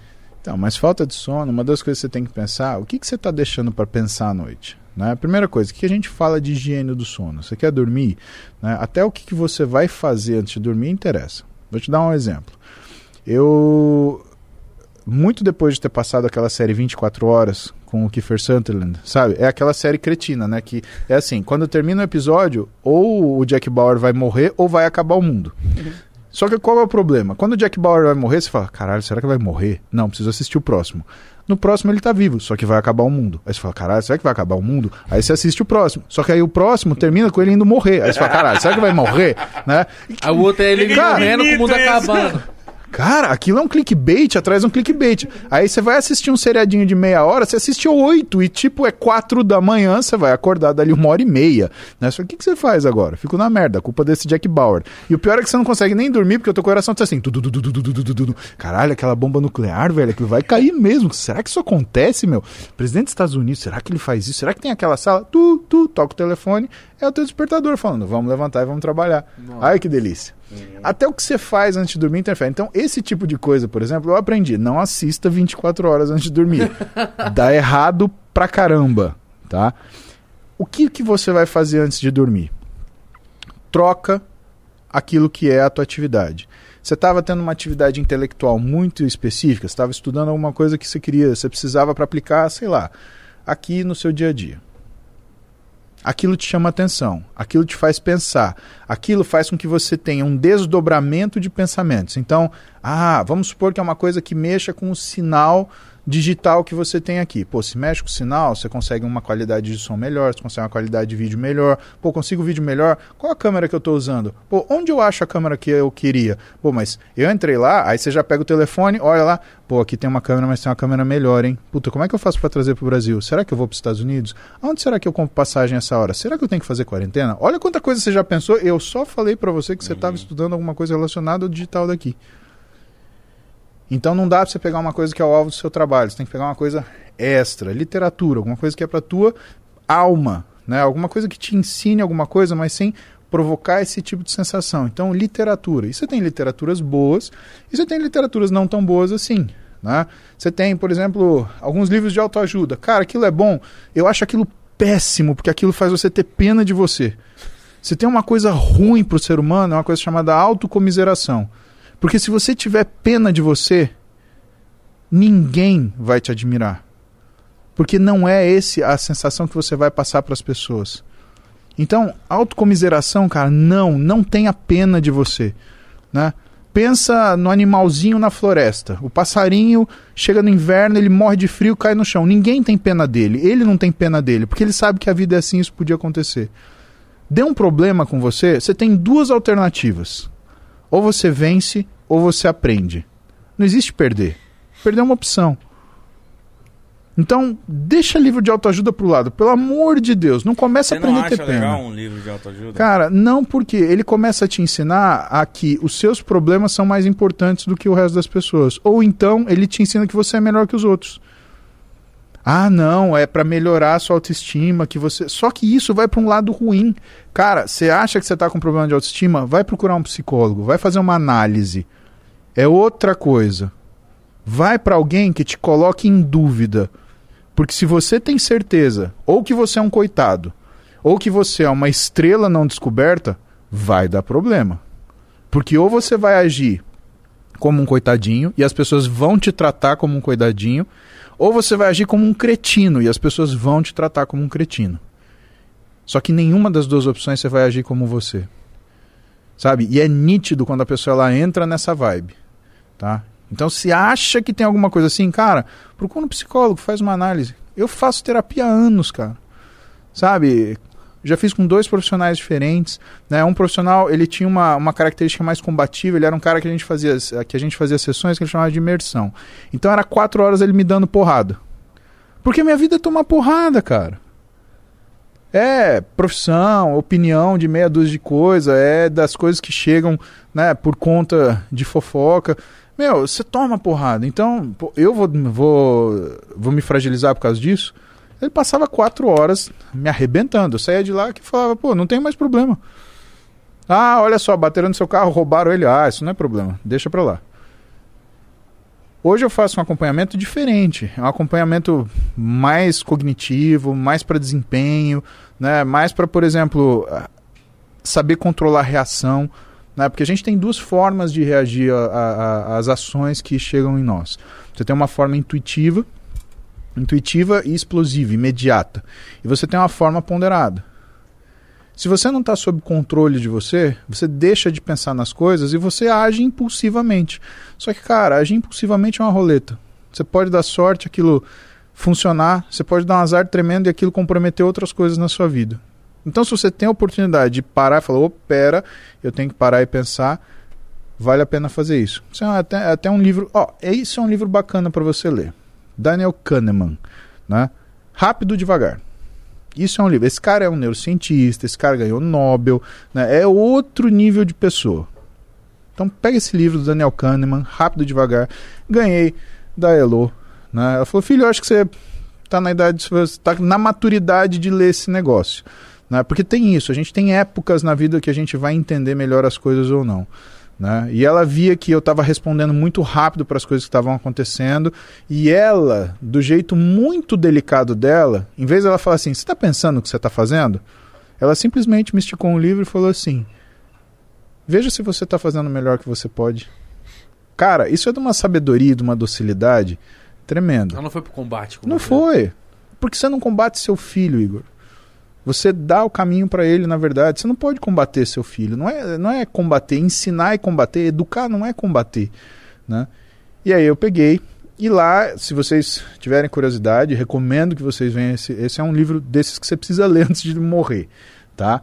Esse livro é assim. Né? E ele vai fazer você entender que você tem duas formas, você tem dois processos de pensamento. Você tem esse processo, que é um processo extremamente impetuoso, rápido e arriscado e formas que você coordena isso e que faz você aparentar, por exemplo, maturidade. Porque o que é maturidade? Maturidade é você ficar fazendo cagada anos a fio, tomar as porrada por causa daquilo que você fez e aprender no ódio por que você não deve fazer daquele jeito. Se você aprender, né? Estamos contando que você teve sorte. Ou você pode ser uma pessoa sábia, né? Porque a pessoa inteligente, ela aprende com os próprios erros, mas a pessoa sábia, ela aprende com os erros dos outros. Então, para que errar, né? Então, esse livro é uma coisa. Você lê isso antes de dormir, você pega essas coisas, começa a fazer sentido, você começa a desacelerar, você começa a ficar reflexivo. Meu, é muito diferente a velocidade que esse negócio te passa informação para a velocidade que você tem um livro. O livro você tem que ler. Pode ver que se você pegar um livro hoje, ou você estava assistindo um filme, ou você estava vendo coisa aqui na internet. Uhum. Principalmente se você estava vendo esses aplicativos que são dopamina pura. Então, Reels, TikTok, né? O que é dopamina pura? Porque dura 15 segundos. Você, hã, hã, hã, mais um, mais um, mais um, é. mais um. Cara, você está sentado no banheiro fazendo cocô, você já está com a perna dormente, você está lá, hã, mais um, mais um, mais um. Você tem um Diego aqui que te adora, né? Tem. É Tô meu irmão. Sério que é teu irmão? É, porque. Você também adora ele, né? Lê o nome dele aí. Não, não vou ler. Cara, eu leio, mas eu vou junto com você pra casa pra garantir que vai ficar tudo bem. Diego, você sabe que seu irmão ele guarda o seu nome assim: Diego, irmão pau no cu. Pro... Eu tenho certeza que ele te ama e que isso é uma denominação né, carinhosa pra você. Calma aí, música. Tá? Calma aí, calma aí, então. Vou mandar uma mensagem pro Mítico. Vamos descobrir como que ele guarda o teu nome Eu sei agora. como ele guarda. Olha aí.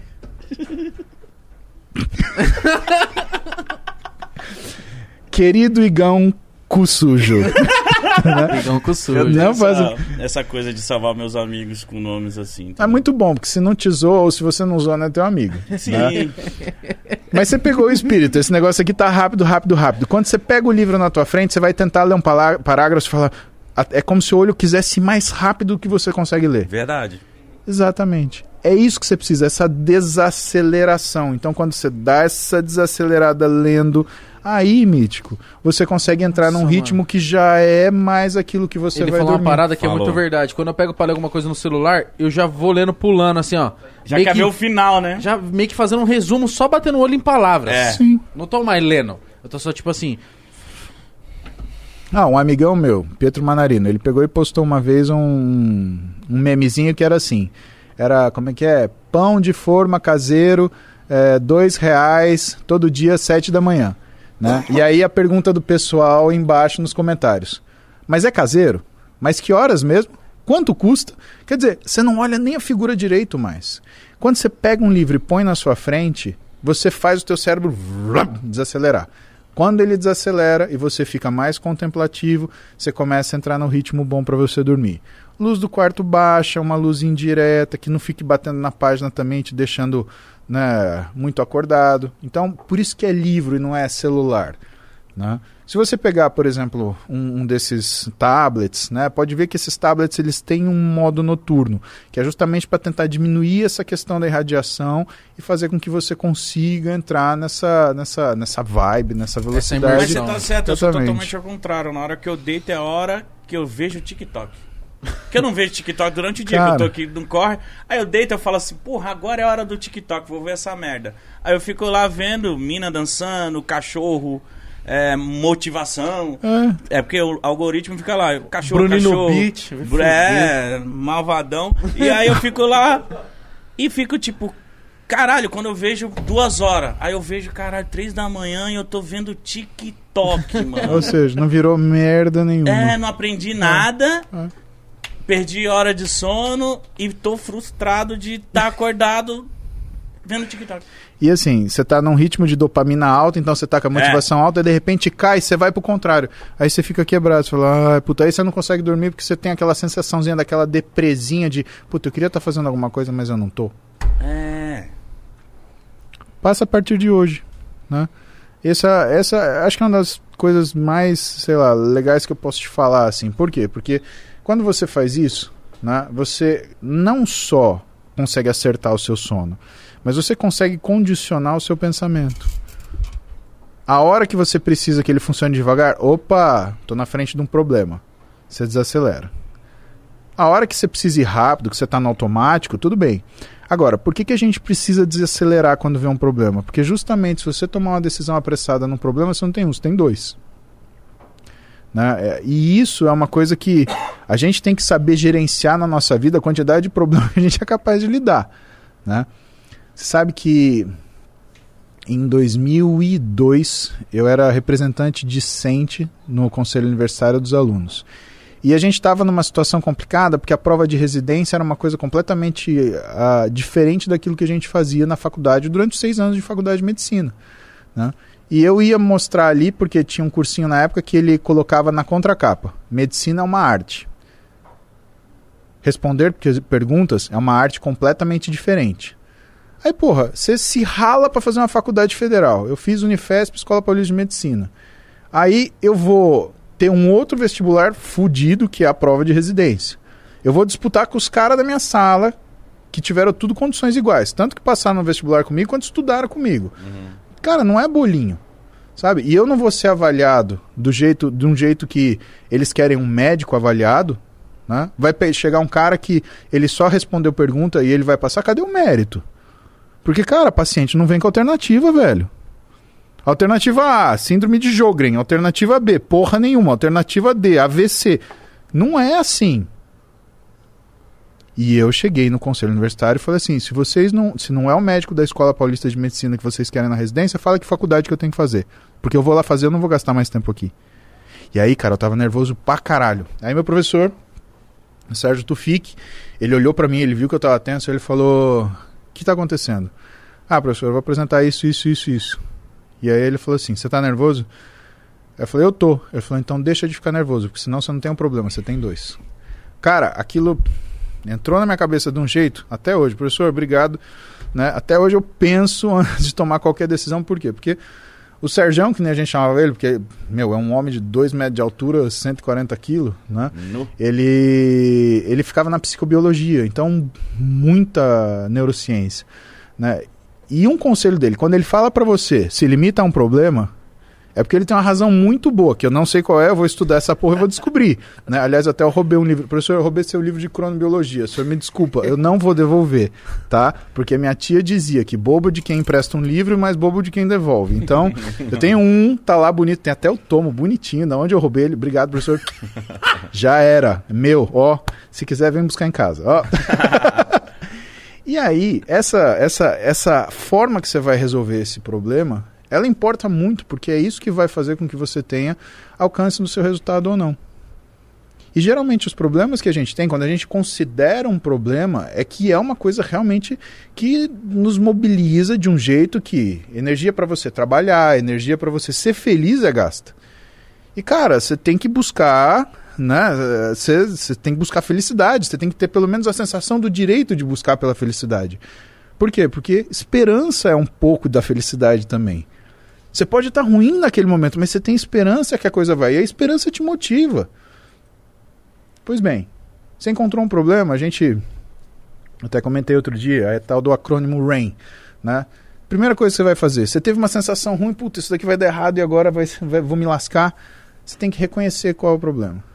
Se você não reconhecer, dificilmente você vai saber contra o que você está lidando. E é isso, você não sabe nem isso, né? A coisa vai ficar muito mais complicada. Segunda coisa, você vai aceitar que você tem um problema. Você não pode entrar em negação. Não, não, eu sou um cara legal. Não, às vezes você pode estar sendo um baita de um chato, cara. E às vezes não é o mundo que está errado, às vezes é você. Uhum. Então você vai aceitar aquilo. O que, que você vai fazer depois? Você vai investigar. Pô, mas por que, que eu estou agindo assim? E aí você vai chegar às suas conclusões e depois vai ruminar elas para você tentar entender o que está acontecendo com você. E por último, você vai não se identificar. Ou seja, aquilo não vai é, é, te modificar. Quando a gente recebe uma ofensa, por exemplo, da internet, o pessoal fala assim: ah, isso é uma. É, você não aceita crítica. Não, crítica é o seguinte: Paulo, você topa usar esse, esse áudio aqui que ele fica um som melhor, cara, do que tem? O que, que o cara tá me falando? Ô, oh, o áudio tá uma merda. Uhum. Mas em vez dele fazer isso, ele tá me oferecendo a solução. Então, isso é crítica. Eu tô te oferecendo a solução. Isso é uma crítica. Agora, porra, esse áudio tá uma bosta, hein? Pô, tem que trocar isso, hein? Quem que é o lixo do cara que tá fazendo isso? Quem que é a mesa? Isso não é, isso é ofensa. Né? E a pessoa tem que ter essa noção. Por que, que pessoa, as pessoas perderam essa noção? Por causa de uma coisa que chama impunidade. Você faz isso atrás de um computador, a sensação que você tem é que ninguém te pega. Uhum. E às vezes você não tá nem com um saco. Mas, eventualmente, alguém vai falar para nós alguma coisa que vai mexer com a gente. Pô, será que eu sou assim? Ou será que eu fiz isso? Ou será que é culpa minha? Será que é minha responsabilidade? Como que você lida com isso? Você usa esse acrônimozinho, RAIN. Reconhecer, aceitar, identificar e não uh, investigar e não identificar. Por quê? Porque desse jeito você vai conseguir parar e você vai entender o que está acontecendo com você, para você poder melhorar. Nem que seja para não, não alegrar outra pessoa, mas pelo menos para você poder ser feliz e não sofrer com o pensamento de que talvez você não seja a melhor pessoa que você poderia ser, né? Sim. Mano, não, eu queria saber porque ele serviu o exército. Sério?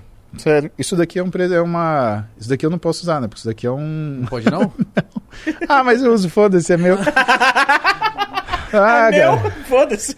Servi 18 meses, cara. Eu uso com orgulho. O EB, cara, foi uma das melhores fases da minha vida. Eu falo pessoal que tem três coisas que eu repetiria na minha vida tranquilamente. Primeiro, o internato.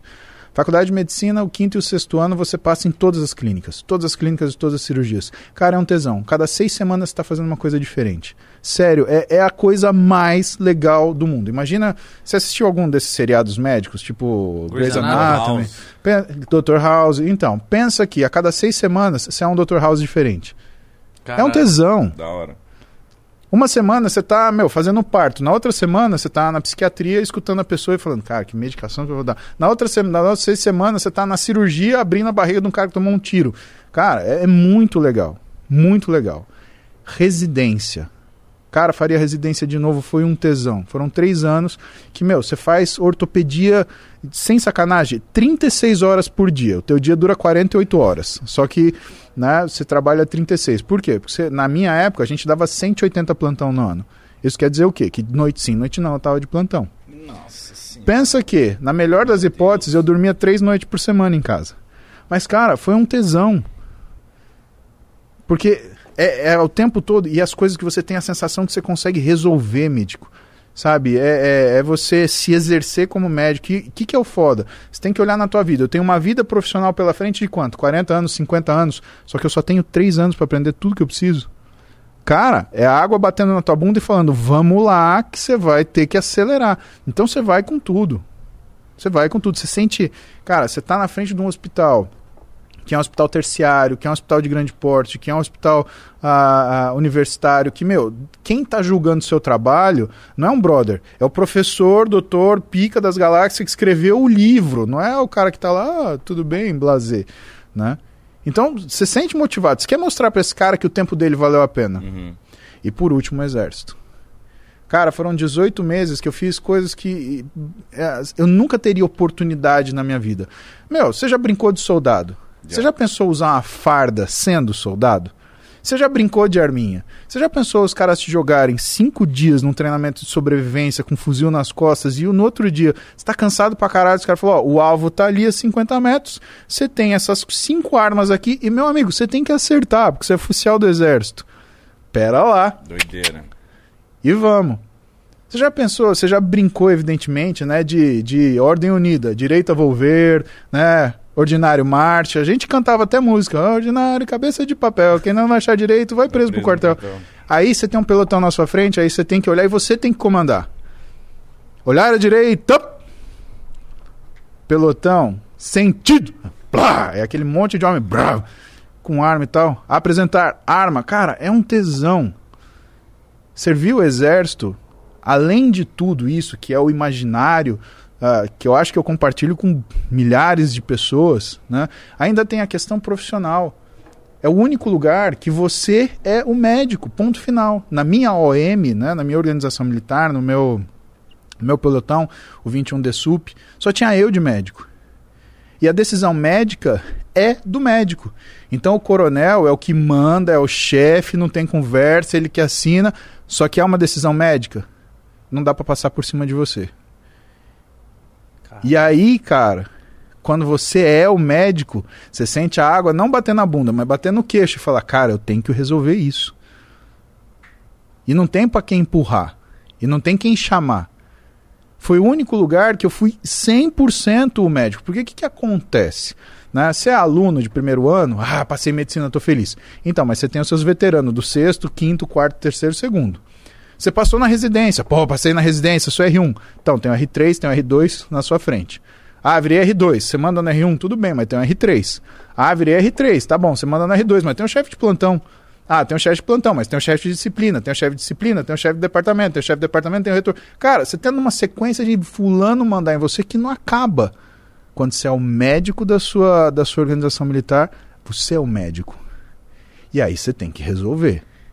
E aí, malandro, você descobre como é que aquele verde oliva ele entra, que ele pinta até teu osso. Que aí você arruma coragem para fazer tudo o que você precisa. E isso foi uma experiência para mim que, cara, eu nunca vou conseguir agradecer o exército o suficiente por ter me dado essa oportunidade de, sabe, depois de ter, depois de ter me formado, né, ter essa, essa, esse choque profissional. Porque é do dia para noite. Meu, até ontem eu era aluno. De repente eu tô com uma 9mm na cintura, carregando um fal, vestido de, de, de, de verde oliva e assim, responsável por, meu, 600 soldados, 40 oficiais, né? A coisa tem que andar e é tu, não tem outro. E isso, cara, foi um chute na bunda que até hoje é E por que só 18 meses era o, o tempo? Porque eu tinha passado na residência, mítico. Então o que que acontece? Eu não sei se assim é hoje, né? Mas uh, você se forma em medicina, você é obrigado a se alistar novamente. Ah, é? Sim. Alistamento obrigatório.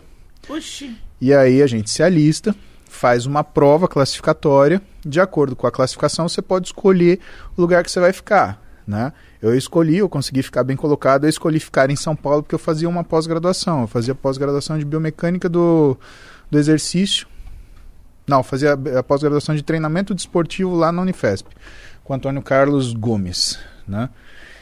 E eu tava aqui, minha vida tava aqui, não tinha sentido eu ir para outro lugar. Eu até queria, teve amigo meu que foi para Amazonas, por exemplo. Nossa, Pô, foi irado, né?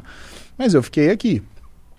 E o máximo, se você não volta, né, depois desse tempo, você perde a vaga da residência. E cara, residência é um negócio assim, ou você passa no seu ano de sexto ano, ou a dificuldade ela vai aumentando. Pensa que é um novo vestibular, só que você só vai prestar concorrendo com os caras que passaram na faculdade de medicina. Nossa, então é muito difícil. Caralho, tem isso ainda? Você Cara, se forma na medicina, ainda tem essa. Você tem a prova da residência que você tem que passar. É. Você sabe quando você tem que. mano. Tem um aluno meu, Ulisses, sabia. né? Ulisses Martins. Cara, esse moleque vai ser um médico sensacional. O Ulisses, ele vai prestar ginecologia e obstetrícia, né? Ele é um dos diretores do Interligas, é um que cuida, né, do contato com todos os alunos. Ele me falou, sabe quanto que é a nota média, a média, para você passar no programa de residência de gineco obstetrícia? Nove. Nove. Caralho, você chutou muito, né? É, porque do jeito que ele falou, eu falei. Não, era não, a é alta, né? Você tirar 8,5, tchau. E 8,5 E é é uma poucas, excelente, assim? mano. Oito e meia. E não tem vaga para todo mundo. Não tem. Aí Sabe? você que quer ser médico, presta atenção. Agora, tem outra coisa, né? Você que você que quer ser médico, né, fica de olho no que é política educacional, porque abriram uma porrada de faculdade de medicina, mas não abriram vaga de residência para esses caras fazer especialidade. Né? Isso é sacanagem com os médicos. Você faz o cara passar num puto vestibular lazarento no começo, na- antes, para poder fazer faculdade. Aí depois você faz mais um para ele poder fazer especialidade. Porra, sacanagem, né, Mítico? Mas é a regra do jogo que a gente tem e isso a gente tem que ver outro jeito de mudar. E aí, assim, eu tive que deixar para entrar na residência. E aí eu deixei com feliz porque meu, foi sério, eu eu alastrava, cara, eu andava de moto fardado, meu, fazia umas coisas e parecia, você imagina, Tinha quantos anos na época? 24, 26. Nossa, novão. Não, você imagina, grandão fardado numa moto, era uma, eu tinha uma Shadow 600, parecia o exterminador do futuro, cara. Tirou a onda. Nossa, tirei onda pra caramba. Vixe Maria, era Sou muito médico legal. ali. Mas deve ser bom servir o exército. Mas já comendo uma parmegiana? Isso é melhor ainda, velho. Por quê? Como assim? Não, porque, mano, deve ser muito trabalhoso, né? As flexão. Nossa, eu sei, meu pai é militar, cara. mano, é que Seu eu... pai é militar. É, meu pai, era, meu pai é tenente, se aposentou, mas ele era tenente. Mas, Nossa, mas o cap do seu pai deve ser uma coisa... é, meu pai é cabeçudão.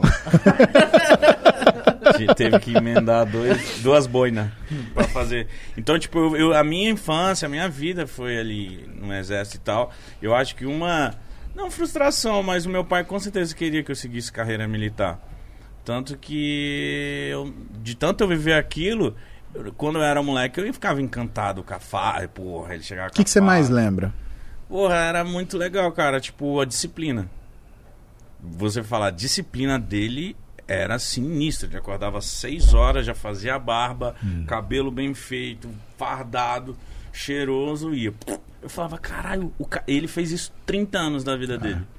30 anos o cara acordava às 6 horas, fazia a barba, é, se arrumava, então eu olhava isso eu falava, caralho, mano, meu pai é muito foda, porque puta que pariu, desde quando eu sou um molequinho, ele, ele começou soldado, Cara do céu. virou tenente. Ele era tenente QCO, então, quadro complementar de militar. É. Isso é uma coisa que quase não acontece hoje. Teu pai deve ser foda. Ele é fudido. Então, tipo. E aí eu, eu, eu, eu vivendo isso, eu falei, porra, eu acho que não é pra mim essa parada, não. Que é. É duro vida de militar, assim, tipo, que eu falo. Ele ama, ele amava isso. Sim. Mas só que sempre ele estressado com o trampo e etc. Essa disciplina, essa disciplina. E eu falei, caralho, mano, então lá na, lá na minha casa sempre foi muito. Tudo muito disciplinado, muito regras, muito, muito essa coisa que o militar tem essa parada. É muito louco isso. O militar é bem. bem Tem que ter, né, é, cara? É bem. Um Cara, amigo meu falou tá- que o pessoal chega no com algodão na barba pra ver se a barba dá uma agarradinha ou não. Pra ver se tá Sim. feita no dia. Sim. Ué, A, teve. a, ó, a, a botina, ver se tá bem Engraxada? engraxada. Isso quando os moleques A pegam uns bizu errado também, né? Porque teve uma, teve uma semana, eu lembro que eu tava na. Começou a aparecer um monte de moleque com conjun- conjuntivite. Cara, e oftalmo é específico pra caramba. E, e a gente se forma clínico geral, né? Eu examinava, olhava. Cara, isso é conjuntivite química, cara. Esses moleques estão passando olho. Veio um, veio dois, veio três. Olha.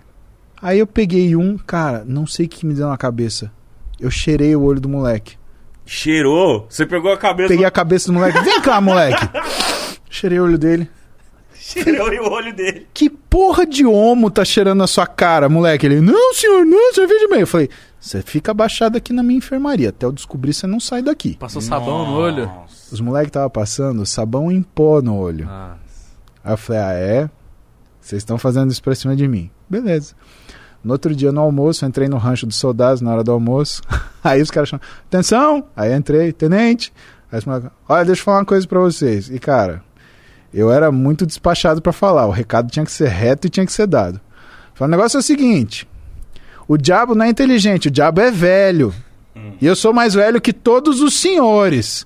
Se eu pegar mais algum moleque que lavou o olho com homo lá na minha enfermaria, vocês vão se ter comigo, vocês vão arrumar trabalho até 2342. Aí, uns cinco moleques já começaram.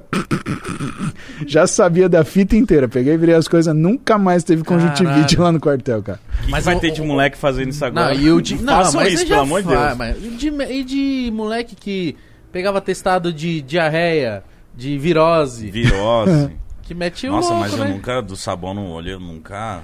Danado, Imagina o cara. tanto de problema que pode dar isso aí. Pô, é uma conjuntivite química, cara. Se você deixar isso reto, pô, você pode ter uma lesão de córnea, você pode. É, o sabão, Pode coisa complicar, o sabão pode cara. ficar aqui embaixo, aqui, ó. Ficar aqui e ficar dando merda no seu já olho. teve uns caras que tentou dar um H em você, tipo, no hospital?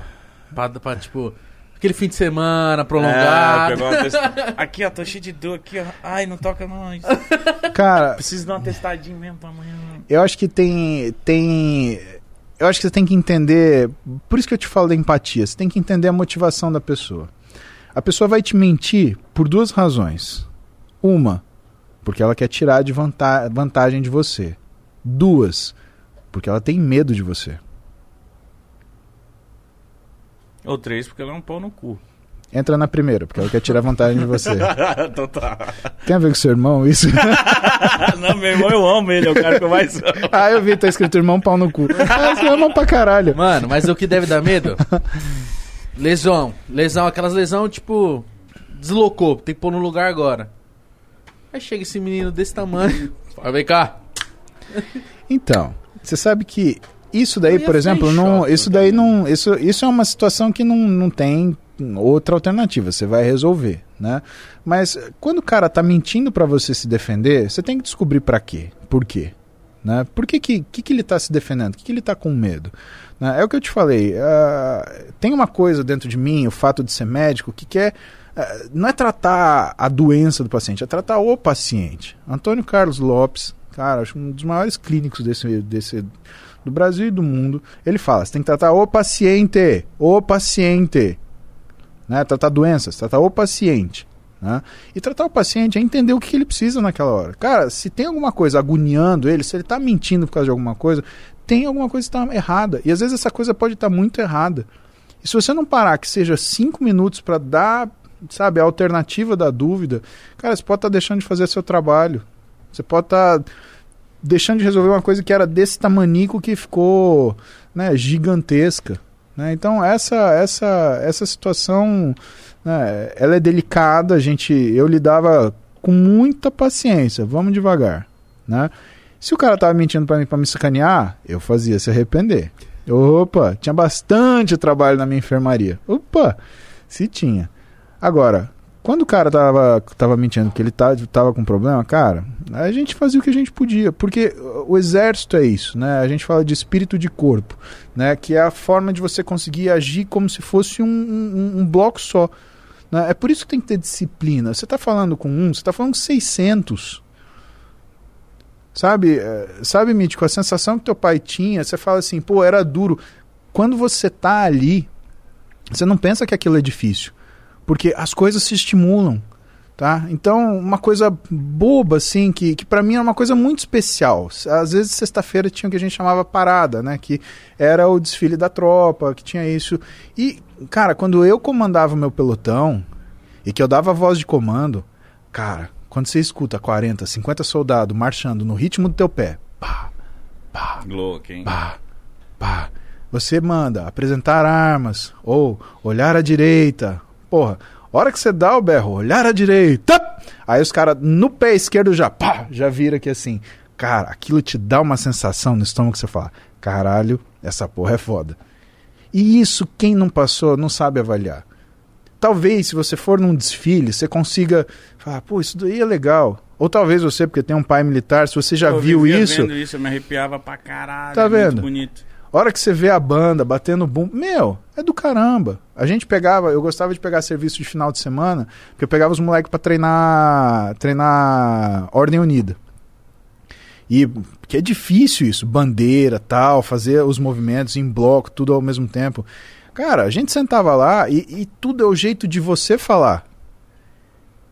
Quando você consegue mostrar pro cara que aquilo tem uma razão, que aquilo tem um porquê, que aquilo tem uma, uma, uma coisa que a pessoa precisa enxergar e que faz sentido pra ela, a hora que ela enxerga isso, meu, vai tudo, tudo perfeito. Aí a gente volta na história da tua academia. O que, que será que tá faltando você enxergar que não te faz voltar pra academia? Cara, e pior que você falou que às vezes a gente olha e não vê resultados. Teve uma fase na minha vida que eu fiquei um bom período fazendo academia e eu me vi um momento sem barriga, assim. Eu olhei e falei, mano, eu não tenho mais barriga. E aí veio a pandemia. Ah, sempre a gente dá desculpa, né? Mas veio a pandemia e eu ah, mas isso foi uma coisa importante É. na vida da gente mesmo. Mas eu cheguei a. Eu, eu sei o que a academia, o que um exercício, o que, que ela proporciona para sua mente e o seu corpo. Então eu tô vivendo um. Mano, um- uma confusão na minha mente que eu tô tipo, mano, eu preciso, eu quero e eu sei que isso é ótimo pra mim. Só que eu não tô aplicando. Aí fica a desculpa que eu trabalho muito. Ai, que não sei o que, que eu gosto de dar uma resenha. Mas, tipo, eu sei que é errado. Saber que aquilo é bom pra você não é a mesma coisa que sentir que está sendo bom pra você. Sabe? Quando a gente fala isso de academia, joga fora tudo que é lugar comum. O que, que eu gosto, por exemplo, de treinar? Cara, pra mim, o exercício, ele é uma forma de eu exercer pequenos sucessos. Por quê? Porque se eu consigo fazer uma repetição a mais, se eu consigo aumentar mais um quilinho, aquilo é um sucesso que fica dentro de mim e que vai me fazer no dia, pô, eu já melhorei lá, vou melhorar aqui. Um documentário muito tempo atrás, acho que foi 2012, chama é, Desafio, A Batalha dos 80, Mr. Hill, né? E é uma das frases que ficaram marcadas, né? Quando você fala do pessoal que me segue, né? É uma das, das frases que ficaram marcadas. Uma é história da colher de chumbo e a outra é essa frase que eu vou te falar. Que o dia... Essa frase arrepia também. O dia que eu sei que eu, que eu, eu vou desistir de tudo, vai ser o dia que eu desistir de fazer mais uma repetição. Provavelmente vai ser o dia que eu vou morrer, porque é a única, é a única alternativa para eu não fazer isso, porque eu sempre vou tentar fazendo mais uma. Então eu não tô preocupado se eu tenho 40 de braço, se eu tenho 50 de braço, se eu tenho 30 de braço. Eu tô preocupado que eu treino há 31 anos, cara. Não vou parar. Nossa Puta, eu vi um Senhora. cara falando disso. Eu já vi essa, essa parada também. Eu não sei se é esse cara, mas é um negrão foda do fisiculturismo. E eu acho que hoje ele tá de cadeira de roda, cara. O Ron, Ron, Ronnie Coleman. Isso. E ele fala, tipo, o cara pergunta assim pra ele se ele se arrepende de hoje ele tá assim. Ele falou, Não. me arrependeria se eu não tivesse tentado mais uma vez. É. Aí ele falou, se eu não tivesse Foi ele mesmo. ido mais uma vez, eu sei que eu fui no meu limite. E ele de cadeira de roda assim, Ele assim, falando que ele tinha agachado com 400 libras. É, acho que isso é uma coisa assim. 800 libras, uma coisa assim. Foi aí que Então, zoou ele? O Com Rony, certeza conforme os anos. ele era um cara que treinava muito, muito pesado, mas é porque a mente e o corpo dele tolerava isso. Né? Só que a consistência que ele tinha fez com que o corpo dele né, não fosse capaz de segurar tudo aquilo. Eu, em 2009, eu fui para a Alemanha numa e a gente se encontrou numa feira em Essen que era FIBO e aí a gente estava num lugar que os os expositores estavam comendo e eu por um acaso sentei do lado dele, né? E me apresentei, falei, olha, sou seu fã, sou ortopedista, eu fico im- impressionado com, com a com a com o peso que você está levantando, né? Isso é uma coisa que para mim é, é até difícil de entender, Né? Você consegue, você faz isso porque você está com vontade sempre. E aí, olha só, vou te dar uma perspectiva diferente. Ele virou para mim e falou assim: Eu já fiz isso porque às vezes a galera espera ver um negrão levantar muito peso. Então quer dizer, não tem só a vontade dele, tem o compromisso profissional que ele tinha. Por quê? Porque ele tem milhares, milhões de fãs. E o cara, às vezes, para levantar um quilo, ele precisa ver o Ronnie Coleman levantando uma tonelada. E ele sabia disso. Caralho, que resposta. Olha a responsa do cara. Eu não faço por mim só. Traduzindo o que ele está falando. Uhum. Eu faço por eles também. Quer dizer, o cara sabe que o que faz dele são, entre aspas, as pessoas que são fãs, que o admiram. Né? O que aí entra naquilo que você falou do cara arrogante, do professor arrogante, por exemplo, e que tem muita gente que é arrogante pra caralho, né? E que, porra, você tem que lembrar, falou, você come e, e, e, e, dorme porque tem gente que, que admira o que você faz. Seja um pouco mais, um pouco mais, é, como é que fala? Seja um pouco mais, dê um pouco mais de valor a isso. Eu falei isso para um cara, o Lee Priest uma vez, que é um fisiculturista, ele veio no Brasil e aí ele fez um post putinho porque a galera sentava, ia do lado dele para tirar foto e fazia foto fazendo o braço. Mal educado pra caralho. Eu falei, ó, lembra que o frango que você tem para comer na sua casa é porque vem esses frango aí para tirar foto com você. Mais respeito, tá? Rapaz, deu uma treta. Ele ficou puto aí, com você? Ah, ele. Ah, porque eu vou te achar. Falei, ah, vai me achar, ó, Nanico. A gente conversa, olha só. Você tá pensando o quê? Eu, hein? Não, e é absurdo isso. Né? E que isso é uma das consequências ruins da fama. Hoje você tem famosos que eles esquecem do compromisso que eles têm com as pessoas que as tornam famosas. Sabe quem me chamou a atenção isso? Foi um, um cara que eu gosto muito, Carlão. Carlão Silva, com certeza ele está assistindo, porque ele é fã de vocês pra caralho. É. Abraço. E o... oh, valeu, obrigado. Esse moleque merece. Brigador pra caramba. O Carlão ele sentou uma vez comigo e aí ele. A gente começou a trabalhar junto na mesma empresa e tal. Aí ele sentou e ele mandou a real assim no peito. Ele falou, pô, cara, eu tava com medo de conhecer você. Eu falei, por quê? Ah, porque normalmente o jeito mais fácil de você se arrepender de admirar uma pessoa é você conhecer ela, né? eu falei, caralho, velho. Nossa, é Mas verdade. é, eu já vi uns velho. caras falar é assim. verdade. Eu tenho receio de conhecer esse cara falando, tipo, de um ídolo dele e tal. Porque se ele for pau no cu comigo, ele falou, vai. Vou acabar ficar triste, comigo. É. É. Isso e, é assim, verdade. E é verdade, Eu meu. já conheci pessoas que. Nossa, mano, que da hora. Vou conhecer a pessoa e a pessoa me tratou igual um pedaço de bosta. Eu falei, Tá vendo? nossa, mano, que triste. Não, e no meu consultório, que teve uma época de um programa desses reality show que eu não vou citar pra também a pessoa não se sentir ofendida, né? E eu tinha uma, uma, uma, uma gerente que era a Camila, e a Camila, cara, ela é muito mal-humorada. Muito. É, é sério, ela vai ver isso e. E a Camila, você vai concordar comigo, você era muito mal-humorada. Tá? Ele dá E- um salve ainda. E era engraçado. E era, ela era tão mal-humorada que assim. não dava pra não rir, cara. E aí ligou essa pessoa, né? Que também não vou falar se é homem ou mulher. E desse reality show, mas é uma pessoa bem famosa. E aí queria uma consulta, queria marcar uma consulta. Aí a Camila falou, é assim, assim, né? Falou, olha, custa tanto, tal. Ah, mas ele não faz permuta? Aí a Camila ficava puta, porque ela me via chegar às sete da manhã no consultório. Essa época eu saía de casa às 4 e 10 pra você ter uma ideia. Eu saía de casa às 4 e 10 Eu pegava o Rogério, que era o meu, meu treinador, o Ziad Morad, ele me- eu pegava ele na casa dele, 10 para 5. A gente ia junto pra academia, treinava até às 6, deixava ele na casa dele, eu ia pro consultório. Meu consultório tinha um banheirinho que tinha um chuveiro, eu tomava banho no consultório. Caralho, né? mano. Começava a atender às 7 e até às 10 da noite. No talo. No talo. Pá, pá, pá, pá, pá, pá, pá. Atendia, era esse esquema. E ela via eu passar por isso. Porque às vezes alguma coisa acontecia, né? E ela tinha que ficar comigo. E ela ficava das 7 até as 10 da noite. Camila muito guerreira. E quando ligava a gente falando essas coisas, cara, o sangue dela subia, ela ia de 0 a 100 em um segundo, né? Aí ela mandou pra mim assim: olha, deixa eu te explicar uma coisa.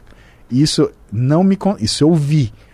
Isso eu vi porque tava saindo um paciente, eu fui chamar outra, eu vi ela no telefone. Tanto que eu virei pra ela e falei: o que que você tá falando? Aí ela falou assim: olha, deixa eu te perguntar uma coisa. É. Eu acho que não faz sentido o que você tá falando, porque é assim. Você precisa mais dele do que ele de você. E você tá oferecendo o que exatamente? Aí a pessoa falou assim: não, ele pode dar umas palestras comigo. A câmera falou: oi? Filha, eu não vou marcar sua consulta porque você não sabe nem quem é o médico que você tá marcando. Então, não perca seu tempo. Não faz permuta, não, nem tenta. E assim, procura outra pessoa. De verdade. Não é pra você. E pum, desligou. Puta! A Camila queria pegar a pessoa e queria puxar os cabelos da pessoa. Falou, onde já se viu? Falar isso de você. Você chega aqui sete da manhã, fica até 10 da noite, vai pagar as contas com o quê? Com foto no Instagram? Ah, tem a santa paciência. Tava puta, cara. E esse é o tipo de gente que tá comigo até hoje, né? Tem. A Camila fez psicologia, se formou. Hoje, meu, é uma psicóloga de sucesso, formou família, tem um filho lindo. O marido dela, por sinal, é profissional de educação física, tem uma Mas, vida. mas, mas aí, ó, você tem que entender. Imagina o tanto de gente que liga pra lá querendo isso. Permuta. Cara, eu acho que isso hoje. Isso tá menos porque meio ficou. Ficou. é, sei lá. Criou essa, essa coisa. Não, não tem esse esquema. Né? Não, não faço. E, e não faço por uma, uma coisa muito simples. O pessoal que vai nessa pegada, Mítico, ele não dá valor pro que tá acontecendo ali. Então ele pega, vai em você. Dali três semanas ele vai no Joãozinho. Dali três semanas ele vai no Albertinho. Dali dez semanas. E aí, sabe o que, que fica na memória das pessoas? Porque você tá usando mídia pra isso, não tá? Uhum. Puta, não tá com você, então você não é tão boa assim. E não tem jeito. Ou o cara, ele vai no tratamento inteiro, né? Ele e cumpre aquilo, ele te procura porque você é a pessoa que ele se identificou pra fazer isso. E detalhe, não tô falando que é o melhor. Tô falando da pessoa que você se identificou, porque médico é identificação. Qual médico que você vai? Aquele que você confia. É isso que é o médico, tá? Não existe médico melhor, né? Existe médico competente, existe médico incompetente. Tudo bem, ok. Que nem o caboclo lá que engessou seu joelho quatro semanas e te deixou que nem um Dura pé duro, dele. né? Nossa, Pensou? Não ia ser igão pau no cu, ia ser igão, aliás, igão cu sujo, ia ser ligão pé duro. Né? Andando, tá, tá fundo Pirata. raso. Tá fundo Ele raso. falando isso é muito engraçado. Não ia ser igão com sujo. Né? Péssimo, né, cara? Ia ser muito ruim, ia ser igão pé duro, mas enfim. sujo. né? É, esse tipo de coisa, né? Você, você criar essa mídia, você cria a mídia negativa imediatamente. Sim. Porque todo mundo vai ficar olhando pra ver o que, que você tá fazendo, o que, que você não faz. A pessoa, em 30 segundos, ela acaba com a sua carreira. Verdade. Em 30 segundos. Acabou. Você já pensou? Se ainda cai de pegar uma dessas personalidades que tem esse seguidor que. Como é que faz? Linchamento virtual? Como é que chama? Cancelamento? Pô, cara. O pessoal hoje não, não, não- O pessoal não tem noção. Não. Não tem noção nenhuma. Você sabe que eu tava atendendo. Eu atendi um rapaz conhecido também. Aí ele tava me contando que ele foi no. Ele foi no dentista e ele faz lives pro YouTube, né? E aí o dentista anestesiou a boca dele, cara, você não consegue falar, né? Parece que você tá com uma bola de basquete na boca, né? E ele brincando colocou um stories falando assim, pô, pessoal, não, não vai ter live hoje porque o fulano acabou comigo. Cara, o cara teve que trocar o telefone do consultório, esse menino me contando. Porque era mil ligações de gente, te odeio, sei o quê. Puta, isso acontece. Já, já vi mais de uma vez isso aí. Não vou falar quem é porque, cara, eu não vou. Não, Mas eu vi, acho que ele postando. não divulgo meus pacientes. Mas, cara, você já pensou? Os caras odiaram o, o- o coitado do dentista que tava fazendo o trabalho dele, velho. Não, não, vou fazer seu dente sem anestesia. Ah! Porra, não, anestesia. Ah, agora, por favor, dá boa. Não, isso, isso até com isso, por exemplo, com um tatuador. Teve uma vez eu tava fazendo tatuagem eu comecei a. Ah! Aí eu olhei assim e falei, porra, eu vou foder o trampo dele. Se eu ficar fazendo só stories gritando e falando que tá uma merda, ninguém vai querer fazer uma tatu com o cara, vamos É. dizer assim, entendeu? Aí eu, eu tirei, eu falei, não, pô, tem que ser, uma, tem que ser um stories legal aí, ó, a tatuagem, ó. Mas Sentindo dói. dor Mas tatuagem caralho. dói. Cara, exatamente. Ah, mas tem gente que acha que não tem que doer. Né? É, é isso daí. Ué, tem gente que tem ah, algumas coisas no consultório, elas acontecem justamente para para não vir curioso. Né? Para a pessoa que quer realmente ser acompanhada por mim, pela minha equipe, ela chegar até nós. Né? Isso, isso é legal. Até o que eu deixo, por exemplo, de conhecimento na rede, né, com o, o, o- Interligas, né, para os graduandos de, de profissionais da saúde, né, com o meu, eu tenho um aplicativo também, muse.app, emilzy.app, que é aula teórica para a população Foda. leiga, Né? Então, pro cara entender como é que você emagrece, como é que você perde massa, pro cara não encher a cara de droga, pro cara não ficar fazendo dieta restritiva, fazer uma compulsão alimentar, pro cara entender como é que é o processo de atendimento de um médico, de um nutricionista, de um profissional de educação física, o que, que ele vai fazer com você. Por quê? Porque aí o cara entende e ele pode pegar aquela informação, ou ele aplica dentro das possibilidades dele, né, o que está acontecendo, ou então pelo menos ele sabe por que, que ele vai precisar procurar. Puta, isso daqui eu já não consigo fazer, vou procurar um nutricionista. Pois, daqui eu já não sei, vou procurar um, um profissional de educação física. Então eu deixo uma quantidade de informação absurda na mídia. Por quê? Para as pessoas que querem melhorar, melhorarem. E muito disso é gratuito. O Interligas é gratuito para graduando, Igor. O Museap ele é gratuito por 30 dias. Por quê? Pra pessoa, eu quero que a pessoa entenda, eu gosto do que eu faço. Então, quanto mais gente souber disso, né? Para mim isso não é segredo profissional. O meu segredo profissional é ser quem eu sou. Não o que eu sei. O que eu sei eu ofereço. Eu ensino médico, eu dou aula. Falo, cara, isso daí eu faço com prazer, é a devolutiva que eu dou. Agora, o que, que acontece? A gente vive numa situação onde as pessoas, elas já nem sabem mais por que elas estão fazendo o que elas estão fazendo. E aí elas olham, ah, porque o Paulo Musi ele tem 1 milhão e 700 mil seguidores no Instagram. Quero ver. Cara, não dá, eu não consigo uh, me imaginar cobrando pelo meu tempo essa pessoa. Eu não sou esse cara. Eu não preciso desse dinheiro e eu não quero esse dinheiro. Tem uma história de uma paciente minha, essa é engraçada, vou te contar. Mas assim, tudo no consultório é para falar para essas pessoas para não, curioso não. Por quê? Porque, cara, não, não é ali. Não, não, ah, não é objetivo nosso. O objetivo é cuidar de gente. E aí, respondendo, eu fiquei conhecido por quê? Porque eu dou. Né? Eu não tenho medo. Ah, porque é, ah, você tem, sei lá, é, concorrência profissional. Cara, quem tem concorrência é loja de carro usado.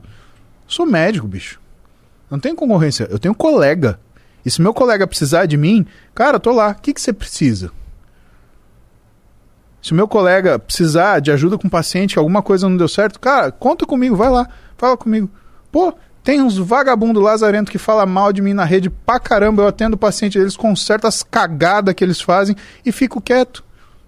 Mas não é porque eu sou bonzinho, é porque isso é ser médico. Cara, é, é isso. Então, para mim, em certa forma, eu olho esses fulano e fico, cara, isso não é médico. Quanto mais é concorrente. É, pelo amor de Deus, não tem isso não. Tinha uma paciente que ela. Eu virei para ela um dia e falei, Fulano, eu adoro você. E eu adorava ela. Porque, cara, era uma hora que ela não focava na consulta, ela queria bater papo. Eu não, mas e a dieta? Não, Paulo, porque a dieta. E aí ela tinha um maldito de um bolinho. E, porra, esse bolinho que vendia, porque tinha uma, uma, uma padaria embaixo do prédio dela, e que aí, cara, essa bolinha, ela tinha esse bolinho no quarto, ela tinha esse bolinho na cozinha, e o que ela tava fazendo? Ela pegava esse bolinho e, cara, era uma tonelada de açúcar que essa mulher comia por dia. Só por causa desse bolinho. Acordava, comia o bolinho. Ia pro quarto, comia o bolinho. Tava cagando, comia o bolinho. Tá cagando. Porra, bolinho. velho. Que diabo? Eu falei, traz esse bolinho pra mim. Quero eu, ver. eu quero ver esse bolinho, senão eu vou mudar pra sua casa, vou comer bolinho com você, porque eu não tô conseguindo te orientar pra você emagrecer. Minha nutricionista não tá conseguindo fazer uma dieta que você siga. Então é melhor nós ir morar com você e ver que, que tem esse bolinho, porque deve ser a coisa mais gostosa do mundo. Ela ri e tal, a gente conversava, tá bom. Aí chegou um dia que eu falei assim, fulano, te adoro. Mas eu não consigo fazer, cobrar consulta pra você vir aqui me contar disso daí. Então vamos fazer o seguinte. Eu estou desmarcando todas as suas consultas. Estou desmarcando com os nutricionistas. Você vai me ligar para a gente tomar um café. Eu vou descer. A gente vai no Bananas aqui embaixo. Eu atendia na Sansão Alves dos Santos. Tinha uma padaria de esquina que era o Bananas. E eles faziam todas as comidas que eu queria. Não tinha problema fazer dieta. Era umas coisas loucas. Você, por exemplo, você falou parmegiana. Tinha dia que eu chegava do treino sete da manhã. Eu pedia para os caras fazer uma parmegiana com arroz e fritas. E era o que eu comia de café da manhã. Amarradão. Que isso? Cara, tinha Bom dia, que eu dia. tinha, tinha dia que eu tinha vontade. dia. Tinha dia que eu tinha vontade, que eu tinha treinado que nem um demônio. Falei, cara, eu vou comer um parmegiana agora. Vou comer E, arroz. meu, e eles acostumaram com isso. E aí era engraçado que entrava aquele pessoal com sono assim, meu, eu olhava. o cara mandou Arroz, feijão. meu, cara, come um dia arroz, feijão e parmegiana de manhã pra você ver só a felicidade que você fica o resto do dia. Te juro Ah, já Deus. fiz isso. O O quê? quê? De manhã? No café, no almoço e na janta. E depois da janta. Parmegiana. O cara gosta de parmegiana. Caralho. Cara. E se tiver um bolinho também. É um dos, é um dos meus favoritos É parmegiana. bom, é bom, é bom. Mas aí falei isso pra ela, ela sumiu. Seis meses sem ver a fuça dessa mina. De repente, cara, eu vejo ela na lista do dia, eu falei, fulana. A mulher volta outra. Eu falei, que porra que você fez? Eu falei, ah, Paulo, eu daquele jeito, né? Ela trabalhava muito, é uma mulher que se dedicou ao trabalho e acabou não fazendo família, preferiu uma vida sozinha, né? E ela gostava muito de assistir filme comendo a porra do bolinho. Aí ela falou assim: Você quer que eu te conte mesmo? Eu falei: Lógico, eu tô morrendo de curiosidade. Eu tentei te orientar durante quatro meses seguidos. Você cagava mole pra mim e queria me contar as histórias da sua vida. Eu queria que você fizesse dieta. Me conta o que foi que aconteceu. Ela falou: Não, eu caí na real. Eu falei: O que aconteceu? Ela falou: Meu quarto, ele tem o meu closet como se fosse um corredor que dá acesso ao meu quarto. Então sempre que eu entro e saio do meu quarto, eu passo no meu closet. E nessa noite, o bolinho que eu tinha pegado para comer tinha acabado. E eu já estava deitado. Eu tinha que ir na cozinha pegar mais. Só que eu estava pelado. Eu passei, nem dei bola. Quando eu voltei comendo o bolinho, eu olhei no espelho, comendo o bolinho, olhei para tudo que você tinha me falado. Falei, porra, não é que esse lazarento ele tem razão? Eu tô aqui querendo 5 segundos de satisfação e faz 20 anos que eu olho para mim e tenho insatisfação. Ela falou, Paulo, fui lá, cuspi o bolinho na privada, joguei tudo fora e comecei a fazer a dieta que a, que a nutricionista me passou. Tô aqui. O que, que nós vamos fazer agora? Rapaz, eu nem cobri consulta dela. Eu falei, nós vamos fazer agora, nós vamos descer tomar um café, porque aqui hoje não é dia de consulta. Aí vamos fazer Ai, isso. cara. Caralho, isso acontece Cara, mesmo, né? Acontece, cara. É. Eu tenho uma zoeira que eu falo assim, às vezes, muito, muito seguidor gordinho meu pergunta, mano, eu quero emagrecer, o que, que eu faço? Eu falei, mano, fica pelado e pula em frente ao espelho. Você vai ver uma doideira, você vai se motivar, mano. Mano, Pula em frente ao espelho pelado. é você sério, vai ver. outro dia, fim de semana agora, eu fui na casa do Mítico, na piscina lá. Isso foi engraçado, mano. Pô, só de shorts, não sei o quê. E ele falou, eu chamo o Bruno, a gente gosta do Bruno pra caramba. Ele falou, vou mandar uma foto. Pô, o Bruno mandou, tirou uma foto. Não, eu minha. tirei sem você É. Ele na, na beira da piscina. Aí eu falei, chama o Bruno, eu falei, chamei, até mandei uma foto sua. Aí eu fiz assim, mano. que eu tava relaxado, né? Mano, foi engraçado. Eu falei assim, ah, eu mandei a foto aqui pro Bruno. Aí na hora que ele. Aí o Igão ficou parado assim olhando, aí eu falei, puta, eu acho que ele não gostou do. Eu tirei uma foto sem avisar ele, né? Mas eu falei, pô, só mandei pro Bruno, relaxa, não sei o quê. Não tô mandando foto pra agente aleatório. Aí ele ficou parado olhando assim pro celular. Eu falei, caralho, o Igão não gostou. Aí o Igão falou, mano. Aí eu falei, vixe. Aí ele foi, começou. Aí ele deu um zoom nele assim. Ele falou, caralho, eu tô desse tamanho, irmão. Porque às vezes a gente que é gorda, a gente não, não, não tem uma percepção. Então quando você se vê no espelho, quando você vê uma foto. Sem ser aquela foto que você se ajeita, uma foto você assim, você olha e você fala, caralho, olha como que eu tô, mano. Eu preciso mudar, cara. É sério, mano. Então, mas aí a gente entra numa conversa muito importante, que é uma conversa que eu tenho com a Roberta, com a minha esposa, há alguns meses já. A minha esposa ela é nutricionista, né? Ela fez nutrição depois, né? Mais tarde na vida. E ela se formou uma excelente nutricionista. Para mim, no que ela faz, ela é a melhor do Brasil e, e- e não é porque é minha esposa, é porque ela é. Naquilo que ela faz, ela é sensacional. Ela é uma profissional excelente. E a gente estava falando disso. Por que as pessoas querem mudar, Igão? Você não pode mudar porque você não gosta de você. Você tem que mudar porque você gosta de você. Sim, É exato. aí. Toda vez que você lastreia o que é a razão da sua mudança por algo que te, te traz desafeto, o que você está fazendo, na verdade, é você estar criando uma âncora que sempre vai te puxar para baixo. Por quê? Porque toda vez que você vai melhorar, você vai lembrar daquilo que te chateia. Toda vez que você Exato. melhorar, você vai lembrar do que Porque te eu, chateia. eu olhei, tipo, é uma foto minha de 2017. Eu falei, hoje, né? Eu falei assim, caralho, eu tava bonito pra caralho, magrinho. Aí, isso é uma motivação Só que, do- mas em Motivação 2017 eu tava como? Tô gordinho, hein? É, Eu já tava assim, né? e eu não tava. Ó, você quer um exemplo de como é importante você ter esse raciocínio bem, bem posicionado sobre você? É aquela história clássica, né? O menino termina com a menina e aí aquele rompimento traumático, aí a menina, ah, eu vou mostrar pra ele porque ele não sei o quê. Perdeu. E cara, o cara tá vivendo a vida dele sendo feliz e a menina tá lá. E, meu, aumentou, tá treinando isso, tá fazendo aquilo, tá fazendo cirurgia disso. Mudou a vida dela inteira. O cara tá. E quanto mais ela olha pro cara pra ver se ele tá prestando atenção nela, mais ela fica puta da vida. Por quê? Porque o cara não tá nem aí. O cara tá sendo feliz. ou tá buscando a vida dele. Isso é o pior motivo que tem. Né? E é aquela coisa assim de, de você falar, outro dia eu tava falando com o Roberto sobre ah, a melhor versão, a melhor versão. Não tem uma melhor versão. Tem o que você tá afim de fazer, tem aquilo que é a sua identidade. O que a gente fala para as pessoas, na verdade, é todos têm direito de buscar a sua identidade ou exercê-la plenamente. Ah, você não é um modelo de magreza, mas você se identifica com a forma que você é? Cara, beleza, bom para você. Você não torna a vida das outras pessoas miseráveis com isso? Bom para você. Agora, não adianta você ser um cara musculoso que fica enchendo o saco de todo mundo mandando fazer dieta e treinar, chato pra caramba, né? Também não adianta você ser um escroto que fica falando, ai, porque você tem que me gostar. Cara, quando eu vejo essa gente desses de afirmativas que tem esses grupos, cara, é um bando de gente que tá querendo o quê? Tá querendo que a sua admiração, só que ele mesmo não se admira. Ah, para com isso. Cretinice. Você só não pode ser escroto na sua vida. Você pode ser gordo, você pode ser magro, você pode ser verde, você pode ser amarelo, você pode ser palmeirense, você pode ser corintiano, você pode ser forte, você pode ser fraco. Você tá feliz? Você não vai encher o saco de ninguém, porque gente feliz não enche o saco de ninguém. Gente feliz segue com a própria vida. Então é isso que eu desejo. Eu desejo que as pessoas sejam felizes. Você é feliz com 140 quilos. Se você é gordinho, se você é musculoso, para mim tá ótimo.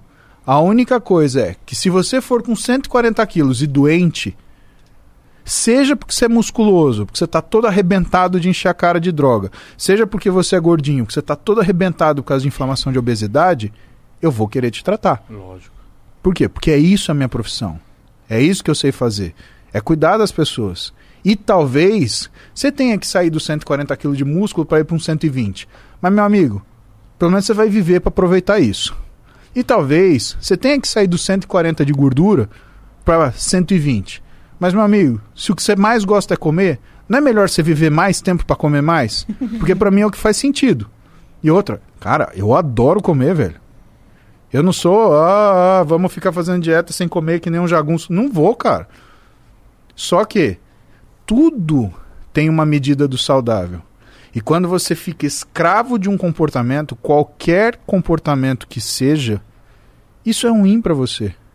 Porque você deixa de ter opção e a capacidade de decidir. Aí é ruim. Aí a coisa complica. Aí você não é uma pessoa disciplinada. Aí você é uma pessoa fanática. E o fanatismo ele cobra seu preço. Para você, para as pessoas que você ama, para as pessoas que te admiram. E às vezes nem pessoas próximas, mas que de alguma forma se afeiçoam a você e que acham que vão precisar ficar fanática para nem para chegar a algum lugar. Ó, eu acho que eu sou feliz. Eu não, eu sou feliz com 130. Mas com menos 30 ia ficar mais, hein, viado? É, né? Ia. Acho que ia viver mais. Não, mas é com certeza. é, Quem é rolicinho quer, quer ser menos roliço. Porque a, a vida fica mais fácil, é melhor, né? Você tem mais fôlego. Eu lembro quando eu tava na academia direto, eu dormia melhor, eu transava melhor. Eu comia melhor, eu respirava melhor, eu tinha fôlego, eu. Isso é louco, é, é outra parada. Isso é o legal de, de você se cuidar. Porque às vezes a gente trabalha, a gente não tem tempo, né?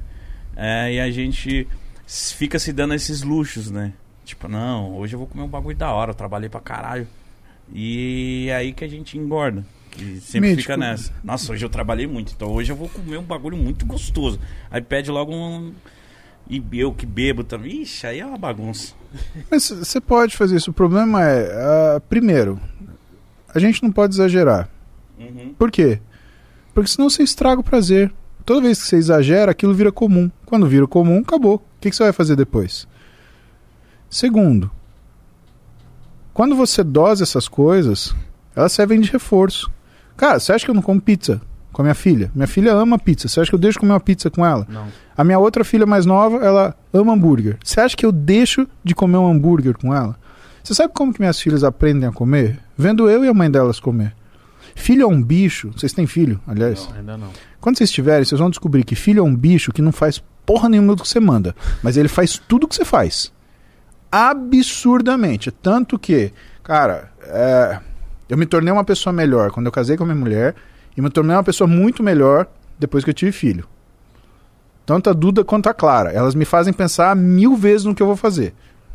De esculhambar uma pessoa até, sei lá, desistir.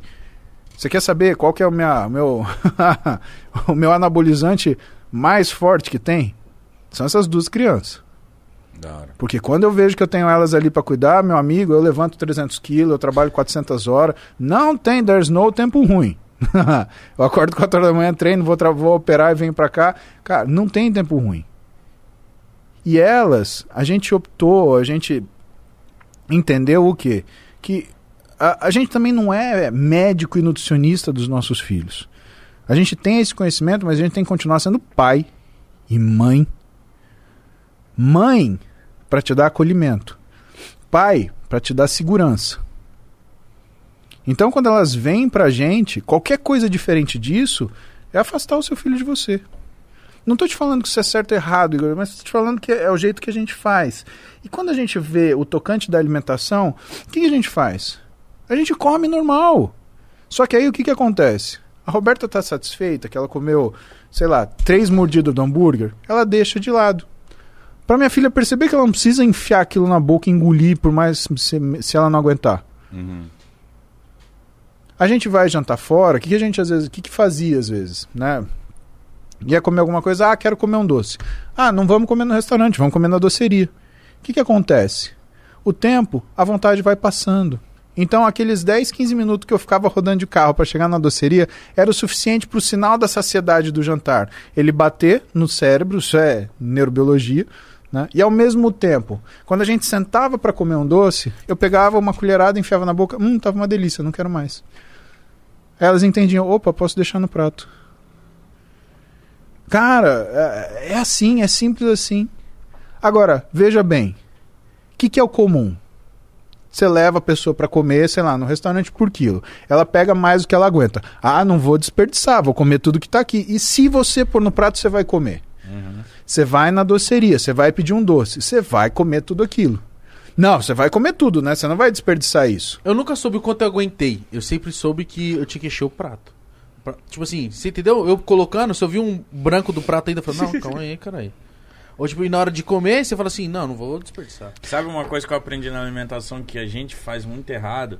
E Hoje, e eu a- voltei a errar, mas teve uma fase que é isso que você fala. Pra, pra maioria é super natural você comer até ficar empanturrado. É. Até você ficar. E tipo, não precisa disso, mas não sei, é desde. A, eu acho que isso é desde criação, desde pequeno. Come tudo, moleque. Come tudo. Vai, come, vai, come, come. Então a gente tem essa mania de tipo, pedir uma pizza e sobrou pedaço, sobrou três pedaços, por exemplo. Ah, vamos comer, galera. Come aí. É for força pra comer o bagulho, tá ligado? Sim, é para empurrar. E, por, É. e outra coisa, come rápido ou devagar? Rápido. Você não consegue nem pensar o que você está comendo. Vou te contar uma, uma experiência. Você quer sentir que você comeu pra caramba sem você comer pra caramba? Você pega oito coisas que você gosta, mítico. Não tô de sacanagem. Oito coisas. Oito. E coloca porções de 50 gramas. É pouquinho. Você vai falar, ah, isso não dá pra nada. Só que faz o seguinte: essas oito coisas, você come uma delas a cada 15 minutos você vai ver o quanto você vai se sentir lotado. Tem uma explicação isso. Toda vez que você come, você libera um hormônio que chama insulina. A insulina no sistema nervoso central, para ser mais preciso, né, numa área chamada hipotálamo, ela causa saciedade. Quando você come muito devagar, a sua insulina sobe e permanece alta. Então o teu hipotálamo ele está sinalizando, você já comeu, você já comeu, você já comeu. Só que como você comeu pouquinho, ela sobe, mas ela não estoura na quantidade dela. Então você tem um nível médio de insulina, porque isso é importante. Porque todo mecanismo no nosso corpo, ele é dotado de uma forma contrarreguladora. Então quando você libera insulina, você libera também uma proteína chamada SOX3, que ela vai agir no receptor de insulina, que é um negócio chamado receptor tirosinoquinase, que é só para você lembrar uma vez na vida, ou saber isso uma vez na vida. Esse receptor de tirosinoquinase, ele também é o receptor para um outro hormônio que chama leptina, que também sinaliza saciedade. Só que quando a insulina sobe muito, essa proteína que chama SOX3 sobe muito pra caramba.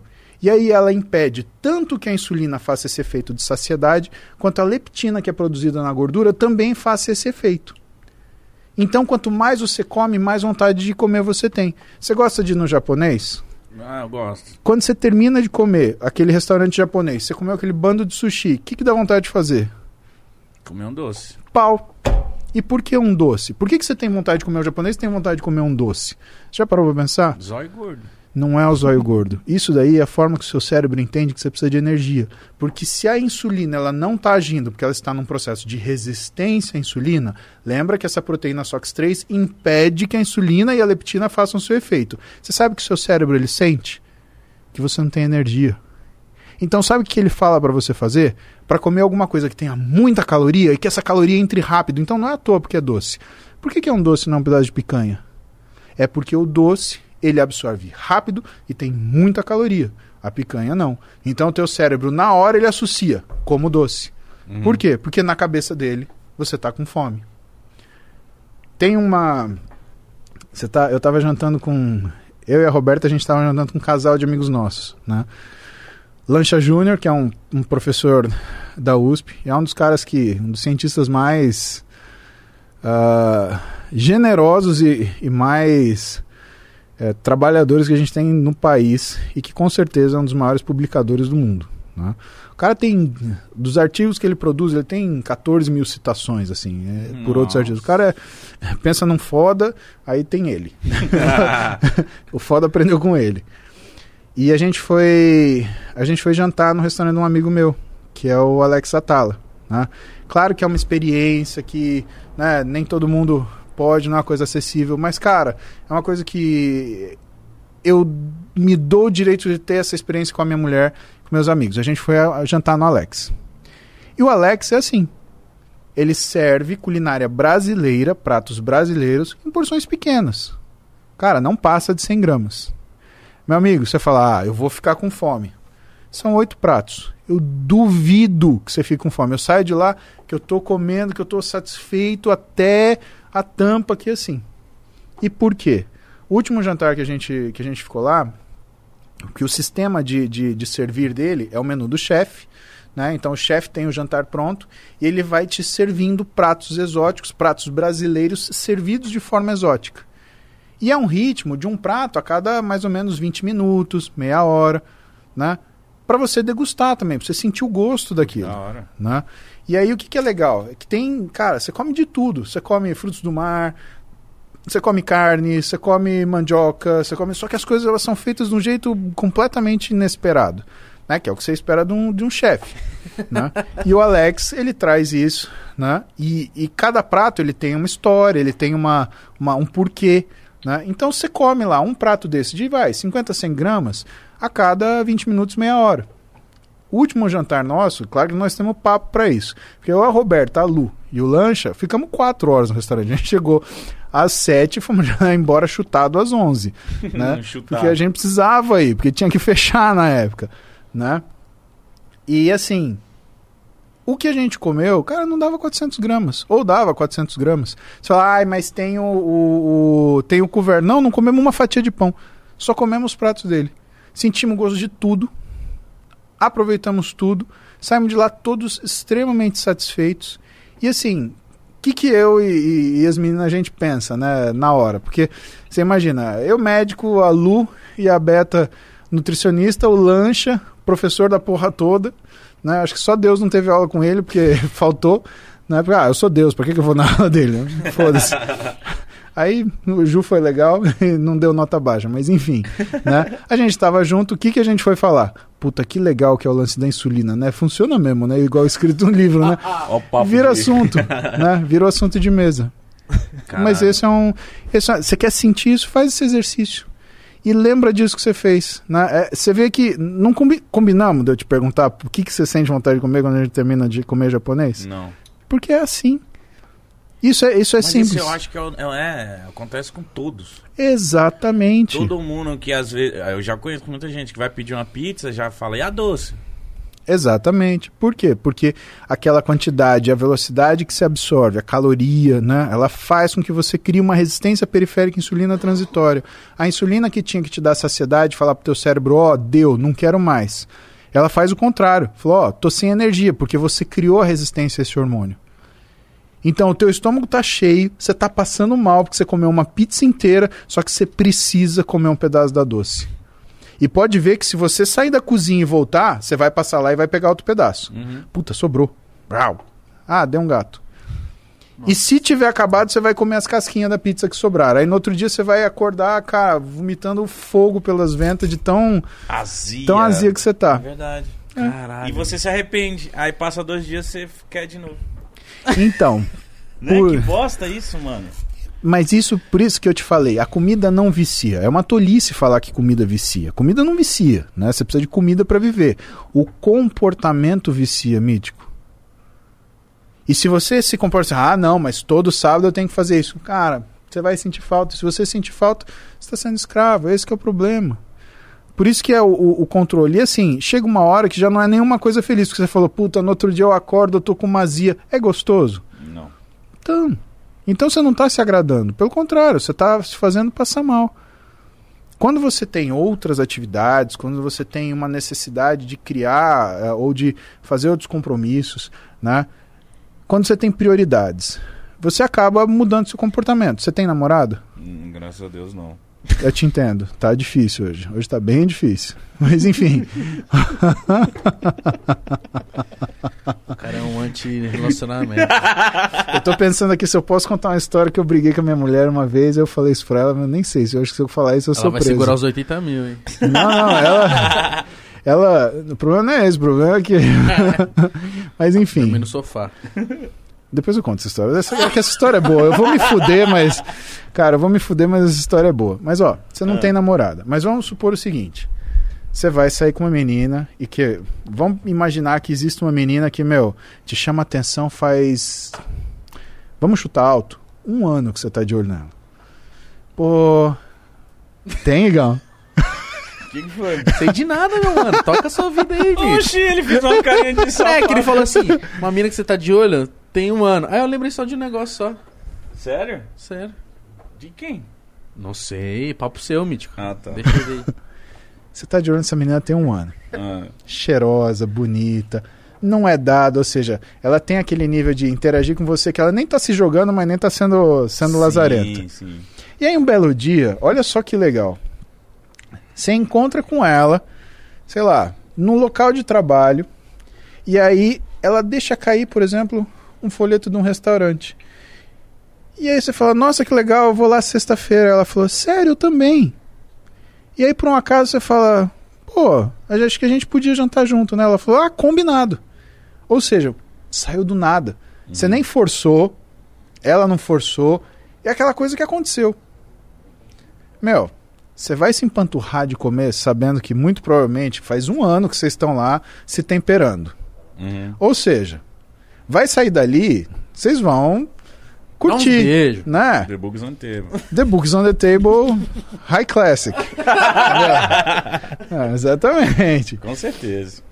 Você vai comer que nem um desesperado nesse jantar? Nunca. Vou Tá. comer azeitona. Se bobear, você vai só morder o caroço e cuspir. Acabou, chega. Mas você tá vendo como a gente tem que ter um fator predominante? Você tem que ter uma coisa que te chama atenção mais naquele momento. Qual é o problema? O problema é que aí a gente vai mudando. Ah, já ganhei mesmo. Ah, você volta a fazer as artes que você fazia. Verdade. Por quê? Porque tirou aquele estímulo inicial, tirou aquela coisa né, que era completamente diferente, que fazia você mudar daquilo que era a sua rotina. O segredo do negócio é você não deixar esse negócio, você não deixar né, essa, essa motivação, você aprender com ela e falar, porra, isso daqui eu posso usar em outro lugar. Né? Que é o que eu costumo falar pessoal, ah, o que, que ser grande trouxe para você? Ser grande não me trouxe nada. Agora, fazer o que é preciso para me tornar grande me trouxe muita coisa. Quando você se obriga a fazer uma repetição a mais quando você não está aguentando.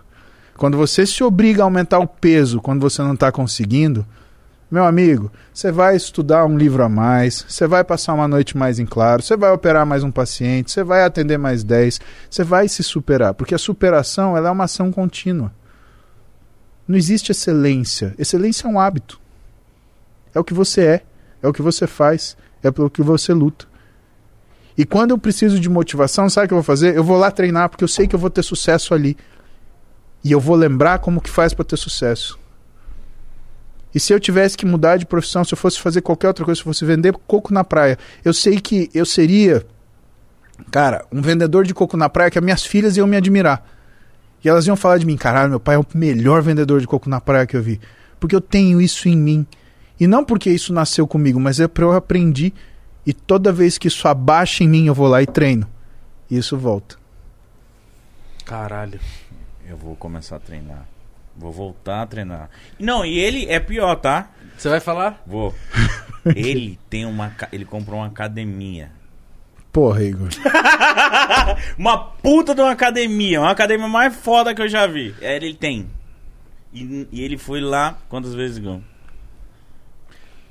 Umas oito. Ó! Em quanto tempo? Uns seis meses. O cara. Ou se você viu a academia dele, Ai, você que é marombeiro, você vai falar: Meu Deus, os equipamentos todos novos, de tudo. Pô, demorou, vamos lá treinar. Por favor, Vamos ver o que, você tem lá. Ô, Tem- Melhor coisa, É luta cara. em cima e embaixo é musculação. Mas você foi lá oito vezes. Exato. Pra ver as finanças. pra ver se. Não, mas é sério, a mob lá em Osasco, mob Jean. Inclusive, vão lá. Rapaziada, é- mano, é diferente. Rapaziada, é diferente. o quê? A TV não tá passando. A TV é os. tá- Mano, os moleques que cuidam, eles são preocupados. A TV você vai ver os caras monstrão, as minas monstrona treinando. Você olha e fala, caralho, não sei o que dá até uma motivação, moleque. Mas As músicas é pica. Pra você não funciona, né? Então. Eu vou cair. Mano, depois desse papo aqui, eu tô caindo só na real, só. Não, mas, mas você já tá. Você tá preocupado já. A gente, não- a gente conversa, a gente. Quer, a gente quer, se cuida, tá querendo se cuidar mais, é porque a gente sabe, mano, que. Precisa, né? Precisa. Chegou, chegou aquela nível que, tipo, mano. A, os ca- a gente, um dia zoando com eles, a gente tirou umas fotos e fica meio estranho na foto, meio barriguda. Porra, essa roupa não. Essa roupa é zoada. Eu falei, viado, não é roupa, mano. Sério que não é roupa, mano. É nóis, viado. Não é é, não é roupa, Não é, mano. não é. é. uma dietinha. Vamos tá treinar lá. dietinha. Bora treinar lá na mob lá. Bora, bora lá. Eu Às não- vezes é. Não- E assim, quanto mais você vai entendendo do treino, quanto mais você vai entendendo o que você tem que fazer, mais você vai se desafiando a melhorar. E o pulo do gato é esse. Cara, olha, tem gente que, meu, tem doutorado em educação física e o cara nunca botou um calção. E tem cara que nunca estudou uma folha, que fala errado, mas, meu, treina que é um negócio Impecável, que você fala, sim. meu, parece um, um filme, Um- parece um artista o cara treinando. Você joga xadrez? Ah, por causa do. É, eu vi. É uma rainha? Esse rei. é, um, esse é um rei. Ah. A Roberta tem uma rainha. Você sabe por quê? Você é um Porque casal. vocês são rei e rainhas. Não, é mais complicado que isso, Mais na complicado? verdade. É. Me dá uma dica? Olha meus filhos rindo lá. Claro que eu tinha que fazer essa piada. Não, me dá uma dica. Qual o único jogo que a rainha protege o rei? No divórcio? Não me sei. Eu Não, sei. aí é que ataca, né? Aí você tá fudido. Qual que a rainha defende o rei, cara? No Xa- xadrez, né? Xadrez, pô. Exatamente. Você foi preso? Não.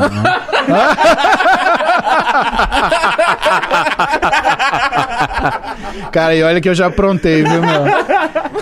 No Olha que, xadrez. olha que eu, já imaginei ele no aprontei. xadrez assim, ela defendendo ele. Ele é inocente. É, tira ele daí, tira ele daí.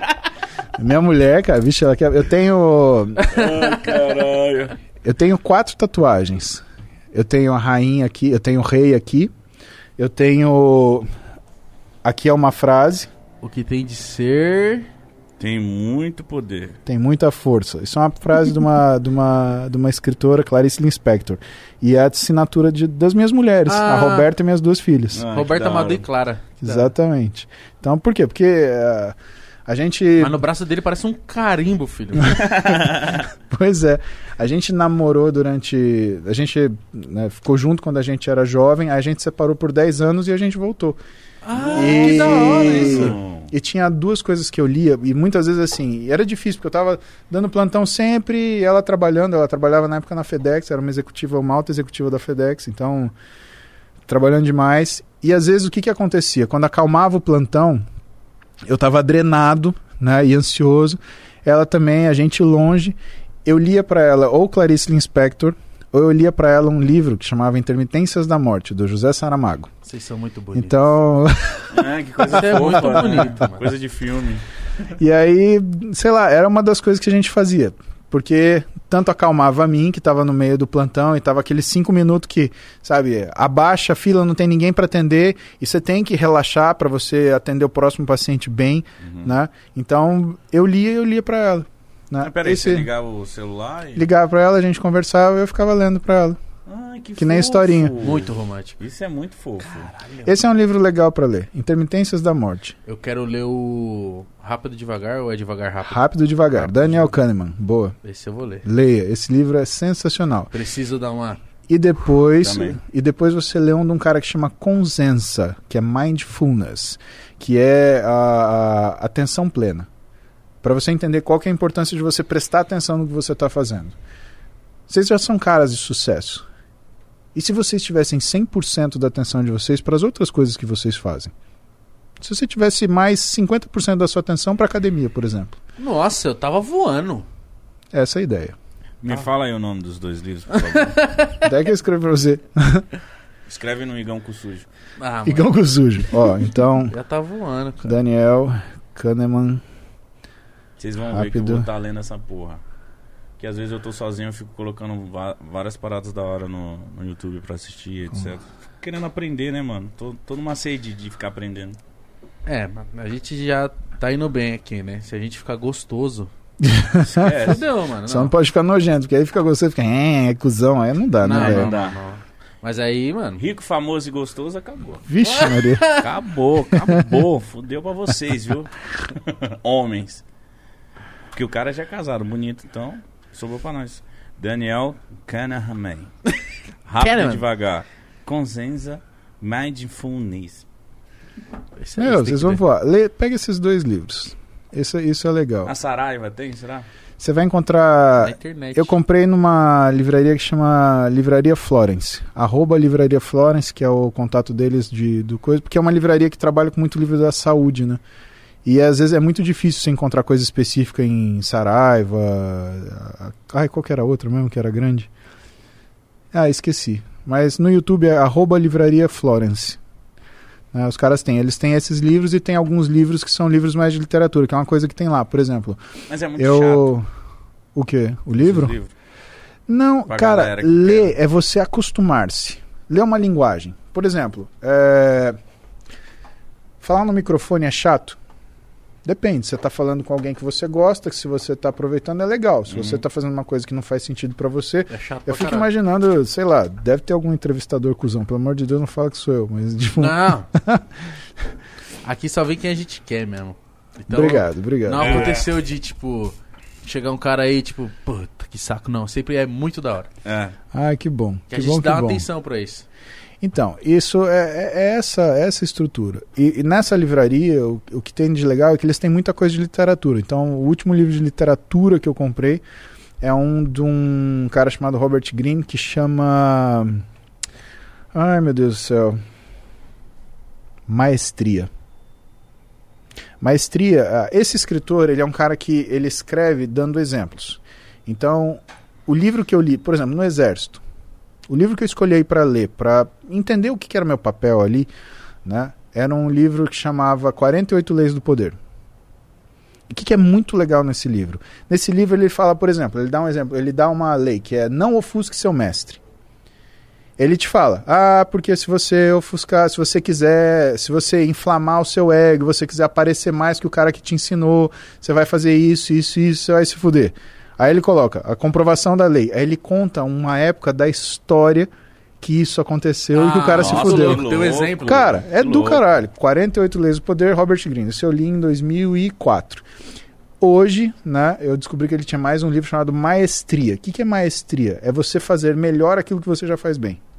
Nossa. Como que você melhora? Porque é uma coisa foda. Primeiro, você imagina uma corrida de Fórmula 1. O cara tá em primeiro lugar. Ele não tem ninguém pra passar. O que, que ele pode fazer melhor? E ele Mais pode. rápido, né? Pois é, mas como? Quanto? Porque se ele for muito mais rápido, é capaz ele cair numa curva e tropeçar numa curva e se arrebentar e arrebentar com o carro e perder a corrida. Né? Como que você faz isso? É sobre isso esse livro. Nossa, Também é um livro do louco. caralho. Agora, uma dúvida fera que eu tenho. Hum. Se o doping no esporte, Hum, ele influencia mesmo pra performance do jogador? influencia muito. Muito. Muito. É desleal. No esporte é desleal, Igor, porque o doping, principalmente quando a gente fala de algumas substâncias dopantes, ele não mexe só com, as, com, a, com a capacidade de realizar trabalho. Ele mexe também com a sua motivação para fazer isso. Ah. Então, por exemplo, quando você pega testosterona, a testosterona ela tem uma ação no sistema nervoso central, no seu cérebro, onde ela aumenta a captação de beta-endorfina, ou seja, você sente mais satisfação. Por que, que isso é uma coisa que é relevante quando a gente vai estudar doping? Por duas situações. Primeiro, quando o cara se sente bem, ele vai se sentir muito melhor. Então, num jogo, por exemplo, que o cara está ganhando, ele vai desproporcionalmente estar tá motivado a jogar. Então, não é aquele cara que, ah, tô ganhando, me acomodo. Eu tô ganhando, eu vou ganhar mais. Segunda coisa, se ele tiver numa situação de desprazer, essa sensação não é percebida, porque o nível de beta-endorfina dele está alto. Então é um cara que nunca está ruim. Então não seria bom todo mundo tomar? Teoricamente. Ah, eu é, né? Não, a tua, a tua é, pergunta, pergunta é extremamente legítima. Lógico que é. Né? Você, você tem que se perguntar essas coisas. Ué, se existe uma coisa que me faz performar melhor, por que eu não vou usá-la? Porque a gente não conhece as doses seguras para uso de testosterona. Hum, Esse é o problema. E porque a testosterona ela tem ações diferentes para pessoas diferentes. Então não é, por exemplo, ah, eu dou 10 miligramas de testosterona eu tenho essa ação. Pode ser que eu dê 10 miligramas de testosterona para uma outra pessoa e ela tem uma ação completamente reversa. A testosterona ela também ativa uma área do nosso cérebro que é a amígdala. A amígdala cuida da nossa irritabilidade, da nossa compulsividade, da nossa agressividade. É o filtro do corpo, né? Minha mãe fala que a amígdala, assim, tipo, é, não é bem essa não, amígdala assim, daqui, meu. é a amígdula que fica aqui, ah, no então centro do nosso cérebro. não, mas o nome é o mesmo, relaxa. Relaxa, porque, assim, primeiro você sabe que existe amígdala. Porra, isso daí é difícil. E aí, ó. Né? Não é a, não? a amígdala que você falou é, fica num outro lugar que chama anel de Valdayer. A amígdala que eu tô te falando fica num lugar que é debaixo do hipocampo, exatamente. Ela tá mais ou menos aqui no, no cérebro, perto do hipotálamo. Entendeu? Essa amígdala, claro. quando você usa um esteroide, ela hipertrofia. Então ela aumenta a irritabilidade, aumenta a agressividade e aumenta a compulsividade. O que quer dizer? Quer dizer que se para duas pessoas diferentes eu der a mesma quantidade de testosterona, se essa pessoa ela tem uma fragilidade da amígdala um pouco maior, o que, que pode acontecer com ela? Em vez dela se sentir bem, ela pode ficar irritada, estressada. Sabe aquela pessoa que vai de 0 a 100 em um segundo? Ah, tá tudo bem. Ah, olha só, acho que sujou seu sapato. Como assim? Ah, o cara já vira um lobisomem. Cara, péssimo viver assim. Você vai viver pedindo desculpa. Uhum. E outra, quando você aumenta a função da amígdala, você automaticamente diminui a função de uma outra área no seu cérebro que chama núcleo ventromedial do córtex pré-frontal. Claro. Meu Deus, você mandou um rap aí, velho. Praticamente, né? Caralho. Como é que é de novo? Aí? Núcleo ventromedial do córtex pré-frontal. Ó, oh, quase uma sabotagem. Caralho. Difícil. Mandar um moonhack agora. Por isso que, tipo, pô, na fase que eu tava rato de academia, tinha uns marombeiros que estavam fazendo uns ciclos. E tem uma, né? Não vou falar o nome, que falam que, mano, toma essa, a galera fica bem agressiva, fica bem estranho, fica bem. Aí ah, eu... falo pra você, o pessoal tem que saber, é trembolona, não é? Isso, é? Então, a trembolona ela é a droga mais androgênica que tem, é a que dá mais esse efeito. E assim, cara, tem caso de paciente que eu, eu 80% do meu consultório é complicação. Né? O meu consultório virou um consultório de complicação. Então eu pego mulher que caiu os cabelos, que aumentou genital, que mudou o rosto, Isso que mudou a voz. A aumenta da, da sim. Mulher, né? O aumenta. Fica... E o do homem não? Do homem não, porque o, o, o, DHT ele só aumenta o pênis quando você está na fase de desenvolvimento sexual. Depois, Sério? é, depois o, depois o DHT não tem esse efeito. Né? E aí o que, que é o problema? Quando você tem esse, quando você tem alguma alteração uh, de relação de androgênio e estrogênio, ou seja, hormônio masculino e hormônio feminino, você tem piora da libido em vez de melhora. Caralho. Porque o que, que acaba acontecendo? A nossa libido ela vem do hormônio feminino, vem do estradiol. Tá? A libido saudável, a libido sadia. Só que existe uma proporção que existe entre testosterona e estradiol para que isso fique bom.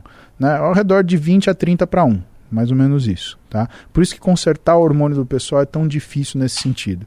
E que médicos do esporte, endocrinologistas, nutrólogos têm muita dificuldade, porque é uma área que todos esses médicos eles acabam atuando. Né? Médico do esporte, por quê? Porque está associado ao exercício, né? O endocrinologista é óbvio, porque ele é a especialidade que é especialista em mexer em hormônio. Né? Não existe especialista em implante, não existe hormonologia, não existe isso. Tá? O que existe é endocrinologista. Se é endocrinologista, então você tem um RQE de endocrinologista, você é membro da Sociedade Brasileira de Endocrinologia e Metabologia, você é, você tem aquilo lá. Se não é, se não tem isso, não é. Tá? E você tem o nutrólogo. O nutrólogo também, ele mexe com a parte de nutrologia e ele também acaba estudando em nutrologia esportiva situações, complicações relacionadas com alteração hormonal. Por quê? Porque a alteração da alimentação também muda hormônio, assim como a alteração do exercício muda hormônio. Então a gente chama essa área de área de aglomeração. Então endócrinos, médicos do esporte e nutrólogos, eles acabam compartilhando disso, tá? E o meu consultório, eu atendo complicação. Né? E dessas complicações, o que, que é, é muito difícil? Né? Os caras eles têm a noção de que ah, quanto mais melhor, aparece com uma testosterona de, de 3 mil, 5 mil. Eu atendi um paciente que tinha uma testosterona de 24 mil. Nossa. Sabe? E você olhava o físico do Qual cara. É o normal? O normal é alguma coisa. O normal, bom, que você se sente bem, alguma coisa entre 600 e 800. Isso é um jovem, bem, o cara tava com 24 mil. Que isso? E não tava com físico bom, tava com físico né, bem deteriorado, porque o excesso do hormônio, ele causa efeito ruim. Ele piora o físico também. E ele achou que ele tava mandando bem. tava Não, ele estava sendo mal orientado para um cara que é metido a ser coach de Isso. atleta profissional. Ah, cara, ó, Isso é, muito, né? sabe? Rola muito. Eu lembro que eu fui num. Eu, quando eu, eu pensei em fazer um ciclo, alguma coisa pra me ajudar, eu, a minha testosterona tava baixa, a primeira coisa que eu fui procurar era um médico. Mas o que mais acontece é a galera na academia, não, toma isso, não, não, toma isso aqui, toma isso. Tipo, eu ficava tipo, mano, você é louco. Não, caralho, calma aí, tem que ir no médico, tem que ver, fazer as paradas certinho. Mas uma, conhecidos meus, o cara falava, não, é, toma isso aí. E o cara falava, demorou, comprava e tomava e foda-se. É, falava, e essa, "Mano, e essa parada do doideira." doping me chama a atenção porque o, o Tietchan veio aqui, né? O jogador do Galo. Ele falou que até acho Neusaldina, se você tomar, dá no doping. Eu falei, caralho, por que? Você detecta qualquer droga. Cafeína, por exemplo, dependendo de quanto você tomar, você cai no doping. Né? Porque, assim, qualquer substância que altere permanentemente ou momentaneamente aquilo que é o desempenho do atleta em uma condição desproporcional ao que é o funcionamento normal, ele pode causar, ele é considerado como doping. Por quê? Porque é, é- é desleal, Entendi. sabe, Igão? Caralho, a cafeína ela se torna desleal no, no exercício. Acima de determinada dose, sim. Então, se o cara ele faz, por exemplo, uso de cocaína, ele. Que nem eu. Acho que teve um jogador já, o Jobson, lembra? Do? Maradona. Mara... Ele, ele tá, tipo, mais motivado? Ou... Sim, principalmente a cocaína, né? A cocaína ela te deixa no Ligado. nível de aceleração que e outra, você não sente dor. Caralho. Como é que faz? O cara tromba, toma pisão, levanta, ele corre até, cara, cocaína você infarta porque você não sente dor. Né? Teu coração vira a cocaína por ser um estimulante, ela vai provocar, né, arritmia, né? Você pode infartar, mas você infarta, você não sente dor. Você morre, pum, acabou, desligou. Meu Deus. Cai o disjuntor. Você, não- Você nem não sabe que você limite. morreu. É. Ela arranca o seu limite. Então, cara, e a cocaína tem uma discussão grande, porque tem gente que fala, ah, mas a cocaína a pessoa é viciada. Bom, se ela é viciada, então ela não pode praticar o esporte, meu, porque não dá. Ela vai fazer o quê? Tirar uma carreira e bater uma partida? Tá errado. Tá errado por uma série de coisas. Tá moralmente errado, tá profissionalmente errado, tá, tá tudo É errado. que eu já vi gente falando assim, por exemplo. Por exemplo, o cara foi pego no doping, aí ele tomou um gancho de dois anos, por exemplo, de cocaína. Tomou um gancho de dois anos sem jogar bola. Aí tem gente que fala assim, não, mas pô, aí tem que ajudar o cara. Porque se ele já fez, ele já fez. Agora vai punir o cara, vai tirar o ganha-pão dele, enfim, tal. Uhum. Aí, eu, aí eu fico pensando, cara, qual que é o certo a se fazer? Porque ele errou, né? Ele tava praticando um esporte de uma forma desleal. Aí fala assim, qual que é o certo? Tratar o cara e ficar fazendo um acompanhamento todo dia de tipo, se ele não tá se drogando mais, ou esse gancho mesmo de dois anos. Cara, o pau que bate em Chico bate em Francisco. Se isso não acontece, tá errado. Então a pessoa que fala isso, coitado, é a mesma pessoa que, por exemplo, um sujeito sem querer bate o carro atrás do carro dele, amassa o carro dele, ele já sai, é, porque você é, porque você tá errado, Sim. que eu vou te fuder, eu vou chamar a polícia, ah, mas eu não tenho carteira, ah, agora que eu vou chamar a polícia mesmo. Então, cara, eu não confio em ninguém que. Todo cara que é. que é. que é como é que fala? Que é, não é desleal. Todo cara que é, não é desonesto para uma coisa é desonesto para tudo. Porque desonestidade é uma característica absoluta. Já falava minha avó: quem rouba um centavo rouba um milhão. Minha mãe também fala mesmo. A diferença é a oportunidade.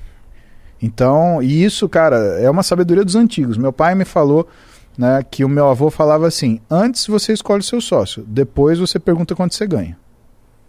Porque se você escolher a pessoa errada, a promessa é de um milhão, é o que você vai ter de prejuízo. Verdade. E é verdade. Verdade, né? demais. Então, desonestidade é uma coisa absoluta. O cara que é desonesto com uma coisa, ele vai ser desonesto com tudo. Então, é o tipo de frase, sabe, que ah, não tá errado, cara. Se o cara ele tem, e assim, a droga adição é uma doença. Então, ela precisa ser tratada. Se o cara tiver com câncer, ele vai jogar bola? Não vai. Se o cara tiver com a perna quebrada, ele vai jogar bola? Não vai. Então, por que que o cara que tá com problema de droga adição vai jogar bola? Ele tem que se tratar e volta. Ponto final. É sim, é tratamento. É errado isso. Tá errado. E se ele usa de uma, se ele não tem droga adição e ele usa recreativamente, tá mais errado ainda, porque o que, que é um campeão na tua opinião, Igor? Pra mim, um campeão, cara, é um cara esforçado. É um cara que. Ah, ele vai tentando melhorar todo dia. Ele vai, tipo. Não se espelhando, mas ele vai, tipo, pô, hoje eu fiz 10, tentar 12 amanhã. Hoje mesmo já tento 12. Amanhã vai tentar umas 15. Isso, perfeito. Mas por que, que ele é assim? Qual é o propósito dele? Por que, que existe um campeão? Por que é importante a gente ter um campeão? Pô, será que ele, ele cria uma responsabilidade com as pessoas que se quase nele? isso, quase isso. Você tá quase. Não é uma responsabilidade. Cara, o que, que é então? Perfeito. Você tá indo perfeito. Quase. É, eu fico imaginando, sei lá, imagino um Michael Phelps da vida. A responsabilidade. O cara fala assim, mano, ah, não sei, cara, é difícil, É mano. difícil. Qual que é? É porque ele mostra com a vida dele que aquilo que você faz, você também pode fazer. O Entendi. campeão é o sujeito que te serve como exemplo. Ele fala: pode ser feito, vai lá, tenta você. Esse é o propósito do campeão. O campeão não está ali para ser ovacionado, ele não está aí para receber é, troféu, ele não está aí para nada disso. Ele está aí para mostrar para as outras pessoas qual é o resultado do esforço. É para isso que um campeão existe.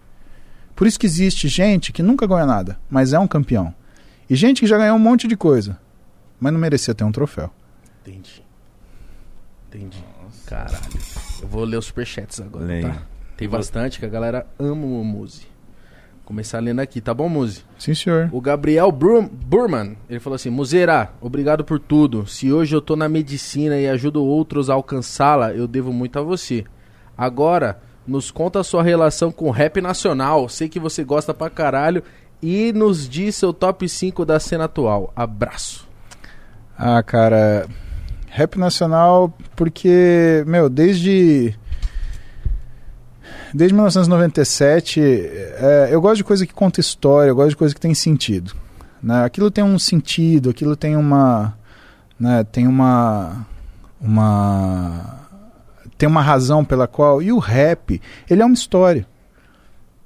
Ele conta o que é a história de vida da pessoa, ele sempre te dá uma mensagem de superação, ou algumas vezes ele fala, ele tira sarro de alguma coisa, né? Então eu acho, eu acho isso magnífico, né? Eu não posso te falar o que é o top 5, eu posso falar dos caras que eu mais gosto, né?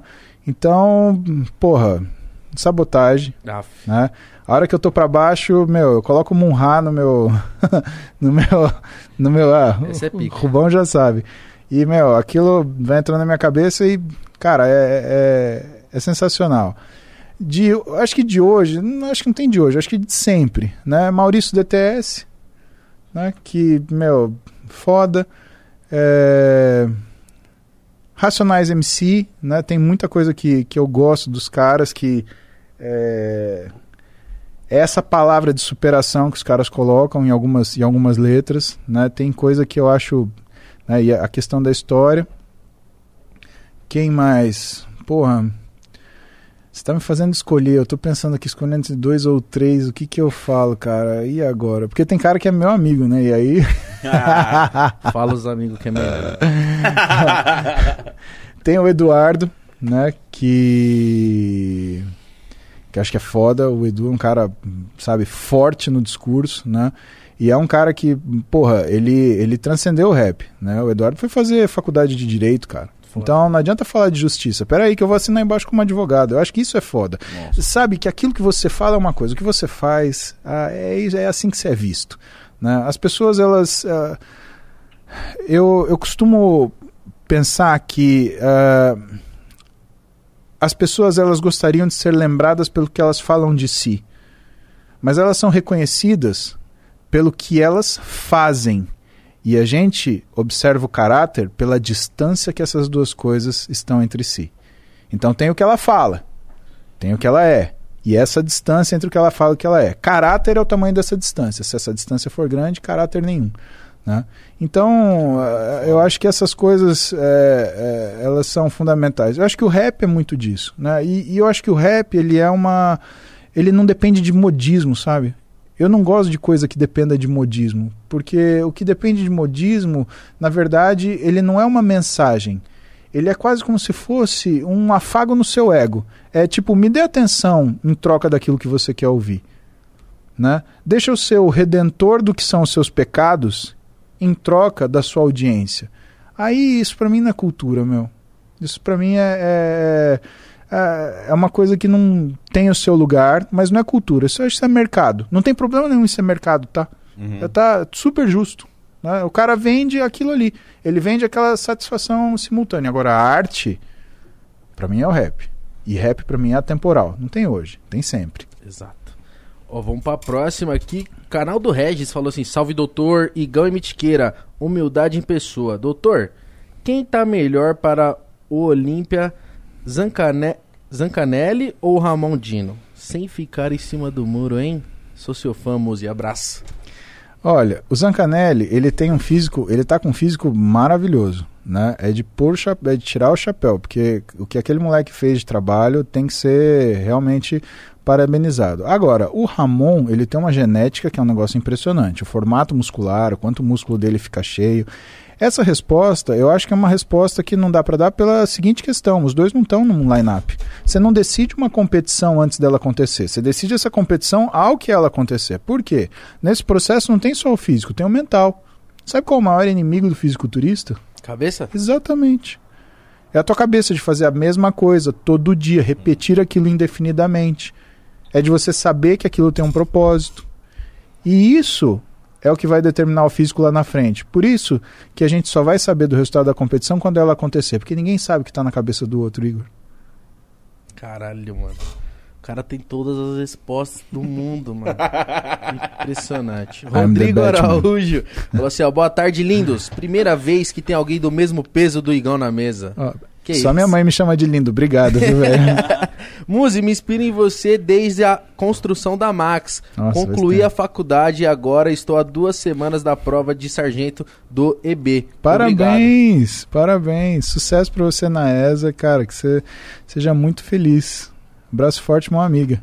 Um abraço, meu irmão. O Serol falou aqui, ó. Só queria mandar um salve mesmo. Grande, Serol. Tô acompanhando esse mutante. Fera demais. Se eu continuar magro, a culpa é dele. Lúcio, você acabou de se fuder. Eu vou pra Arujá treinar com você, cara. Se prepara. Serolzeira é zica. O Lipizeira falou assim, ó. Pergunta pro doutor qual foi o treinamento mais insano que ele participou nesses 18 meses do exército. Cara, mais insano. Olha, teve muita coisa insana, mas eu vou te contar a coisa mais insana que, que, eu, que eu vivi e que me fez envelhecer 10 anos.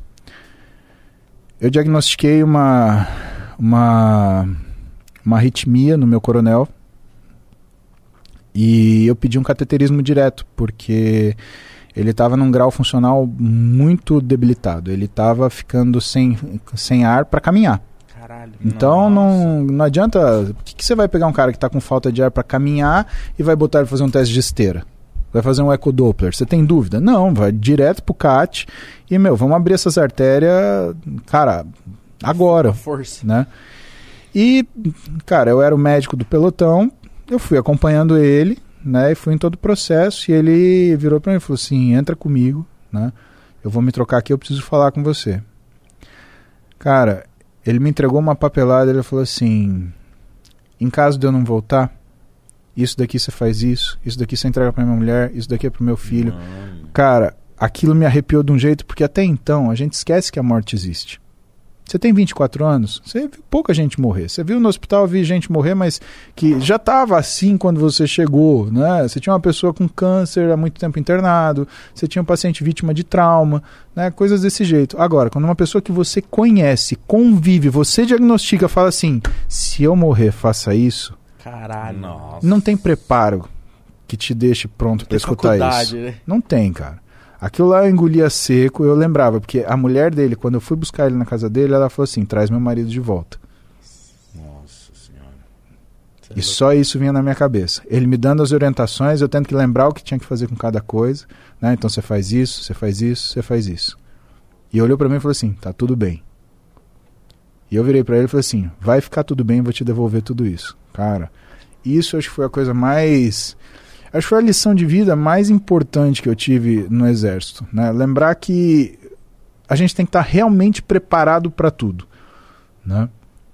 Se você não tiver, se você não tiver, se você for viver sua vida de uma forma aleatória e sabe, fugindo das responsabilidades ou das, dos sentimentos ruins, né? você não vai viver uma vida, você vai viver meia vida. Né? Se a gente for ver os sentimentos básicos humanos, né, a gente tem cinco ruins e um bom. Né? Quer dizer, cinco ruins. Né? Não são cinco ruins, mas são cinco sentimentos que são difíceis de lidar. Né? Medo, tristeza, raiva, surpresa, né? o nojo. Essas coisas, elas são. Ou repulsa, né? Nojo. Nojo é uma palavra forte, né? Mas medo, tristeza, raiva, repulsa e surpresa são coisas teoricamente ruins. Né? Qual é o único sentimento bom que a gente tem? Alegria. Está aqui do outro lado. Agora, é o medo que te faz não fazer coisa que vai te machucar. É a tristeza que te faz pensar sobre as coisas que te machucaram. É a raiva que faz você se defender daquilo que pode te machucar. É a surpresa que faz você se manter preparado o tempo todo. E é a repulsa que faz você se afastar daquilo que te traz perigo. E quando você domina essas cinco coisas, e só quando você as domina, que a tristeza, que a alegria, ela pode aparecer. Então, na verdade, é dominando esses cinco que o sexto, que é o nosso objetivo, ele aparece. E a grande lição da vida é você não fugir desses caras. Porque o que, que você sente quando uma pessoa vira para você e fala assim: pode ser que eu morra? Nossa. Nossa Caralho senhora, do nem- céu. Mano, eu Eu não, não sei sei. nem o que eu ia sentir. Eu, eu só sinto, tipo, uma puta de uma responsabilidade nas minhas costas de, tipo, eu vou fazer de tudo pra devolver você, cara. É isso. É. Caralho, você. Nossa. Imagina. Você é louco. Depois dessa, você fica três dias sem comer assim, ó. ah, foda-se. Me joga no mato. Tô na lama. Sus. O Carlos Antônio falou assim: Muzi, minha namorada treina pela manhã e diversas vezes, digamos que semanal, ela passa mal, vomita e desmaia. O professor da academia diz que não é, não é a pressão dela. O que pode levar a esses desmaios? Ah, tá grávida, irmão. Vai fazer um teste de gravidez. Coitada, mano. Só quer treinar, coitado. Sabe o que você fez? Chama diagnóstico diferencial. Parabéns. Muita gente não faz isso. Aí, eu sou um médico, cara, quase. Peraí, vamos trocar. Vou te dar minha roupa. Acho que vai ficar apertado em mim. Olha só. se, se ela treina de manhã em jejum, né, o que ela pode estar fazendo é uma. A gente chama de uma forma geral de acidose lática. Né? Ela pega, produz uma porrada de lactato, ela aumenta a acidez do sangue, e aí o que, que o corpo faz fisiologicamente? Né? Ele junta esse ácido no estômago para ela vomitar, jogar esse ácido fora para ela voltar. Tanto que ela deve voltar depois que ela vomita melhor do que ela estava. O que ela precisa, na verdade, ela precisa se preparar melhor para treinar, sem dúvida nenhuma. E assim, o treino dela, ele tem que ser uma coisa um pouco mais ajustada para aquilo que ela precisa. Né? O que, que a gente. A gente tem um grupo de treinadores no consultório, 25 treinadores, né? Caralho. Nossa que senhora. cuidam dos nossos consultórios. Que equipe, mano. Faz três anos que eu dou aula para eles junto com o Heraldo, que a gente dá todas as condutas do consultório, a gente treina os caras. Né? E isso por quê? Porque a gente acredita nesses caras. Né? Eh, Eles até deram um apelido bacana, Muse Army, né? Exército Muse. né? Porque a gente acredita que assim é, é- é oferecendo para esses caras uma, uma qualidade de trabalho, de conhecimento melhor, que né, a gente vai melhorar, inclusive, como a educação física se comporta. Né? E uma das coisas que a gente orienta, que costuma falar, é o seguinte: a capacidade física de uma pessoa é como se fosse um elástico. Se você puxar demais, ele arrebenta. Então você tem que ter muita. E se você puxar de menos, nada acontece. Só que a modificação física ela acontece sob tensão. Esse elástico ele tem que estar tensionado. Então é aos poucos e sempre? Tipo assim, Ou quanto você puxa mais ou menos, é esse o objetivo. Se a sua namorada ela tá vomitando todo dia que ela treina, esse elástico está arrebentando. Não adianta fazer isso. Tá? Isso é uma cultura de treinamento que, sabe, já meio que o pessoal está abandonando, porque percebe que a pessoa não fica bem, ela começa a ter receio de treinar, ela começa a se sentir mal sempre na academia, então faz com que ela comece a perder dias de treino. Não é isso. O bom treinador, ele, entre aspas, ele estica o chiclete. O que, que ele faz? Ele leva você até o limite, mas ele não deixa você atingi-lo. Então você sempre se supera. Mas por quê? Porque você sempre respeita aquilo que é a sua percepção e sensação de saúde, de bem-estar. é e dá isso. pra você fazer isso. Então, bora se cuidar. O Frank Bezerra falou assim: conta a história da cenoura. Ah, velho, não dá pra contar essa história, cara. Ai, cara. Não, quando fala cenoura e médico, eu imagino uma cenoura que quebrou no cu de alguém. É só isso que eu imagino. Cara, foi foda. Foi isso mesmo? Foi. e aí, meu. Nossa, mano, eu juro que eu falei, ah, não, não, tá viajando. Conta Cara, aí. É, Por favor. ai, cara, tomara que isso não dê problema. Mas enfim, é, é razoavelmente comum. O rapaz chegou empalado lá, né? Puta que E aí, né, na história dele, né, ah, porque eu tava correndo pelado em casa e aí Escorreguei. a compra tava na, na- no chão, eu escorreguei e caí em cima. Cara, não mente pra médico, velho. O médico é o cara que tá lá pra te ajudar, é pior do que mentir pra padre. Caralho, e isso- parece que ele escolheu cair na cenoura. Pá! eu tava no quinto ano de medicina, tava no plantão, né? E aí o R+, que tava, né, era um cara brabo, que eu não posso falar o nome porque ele foi muito cuzão nesse dia, mas ele é um cara gente boa. Eu troco ideia com ele até hoje. ele falou: ó, seguinte, se o paciente não confia em você, você é um médico merda. E se você é um médico merda, de duas uma, ou você merece ficar de plantão o resto da sua vida aqui comigo, ou você merece não passar. Você tem até esse paciente subir pro centro cirúrgico para você colher essa história direito e ele te falar o que aconteceu de verdade. Senão você tá fudido. Não, Nossa senhora. papo reto. Não, não tem conversa. Cara, é uma e meia da Chama. manhã. Você acha que o cara vai falar, ai, veja bem. E o cara com a cenoura no eu cara. Acho que- cenoura no cu. Exatamente. E aí? E aí, Resolve. aqui. Ah. Aí, um anestesista amigo meu, ele chegou e falei, aí, o que que tá acontecendo? Né? Eu falei, cara, aconteceu isso, eu vou me fuder, cara. For, vai dar problema, eu tô fudido, o cara vai me bombar. Valendo uma coca, eu faço esse cara falar real. Aí eu falo, meu, valendo o que você quiser, eu posso ser reprovado aqui. Aí ele chegou e falou assim, chegou pro paciente e falou, ó, deixa eu te falar um negócio. Eu sou anestesista. Meu trabalho é muito perigoso. Você pode morrer e tem uma anestesia para quem enfiou e tem uma anestesia para quem caiu sentado. E aí, qual foi? Aí o cara falou assim: Olha só. Eu caí sentado, mas por via das dúvidas dá para quem enfiou, tá? Então, cara, é, é a natureza humana, né? Valendo uma coca, paguei a coca. Esse meu R+, ficou fudido da vida, né? Porque ele realmente queria né, me lascar, queria que eu ficasse de plantão o resto do meu coisa. Cara, é fo... Ô, sono, sono você fica, meu, você fica na merda quando você fica com sono. Arrancou a cenoura? Tirou, suturou, ficou tudo bonitinho, né? Isso daí deu, deu tudo certo, graças a Deus. O paciente ficou bem, né? Tomara que ele nunca mais minta pra médico, porque, cara, mentir pra médico dá problema, E cara. cenoura Não não, né, filho? Vibrador, né? Melhor, né? É, sei lá, o que for, mas só não mente pra médico, pelo Não amor de minta, Deus, cara, não dá minta. trabalho.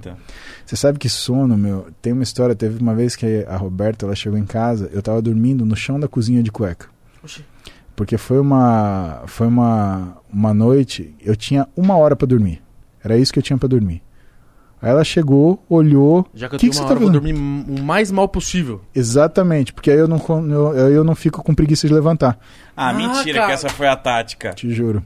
Mano, você viu Você que deitou no chão Ah, e Eu deitei foda-se. no chão e eu... foda-se. E o Paulo Musi, ó.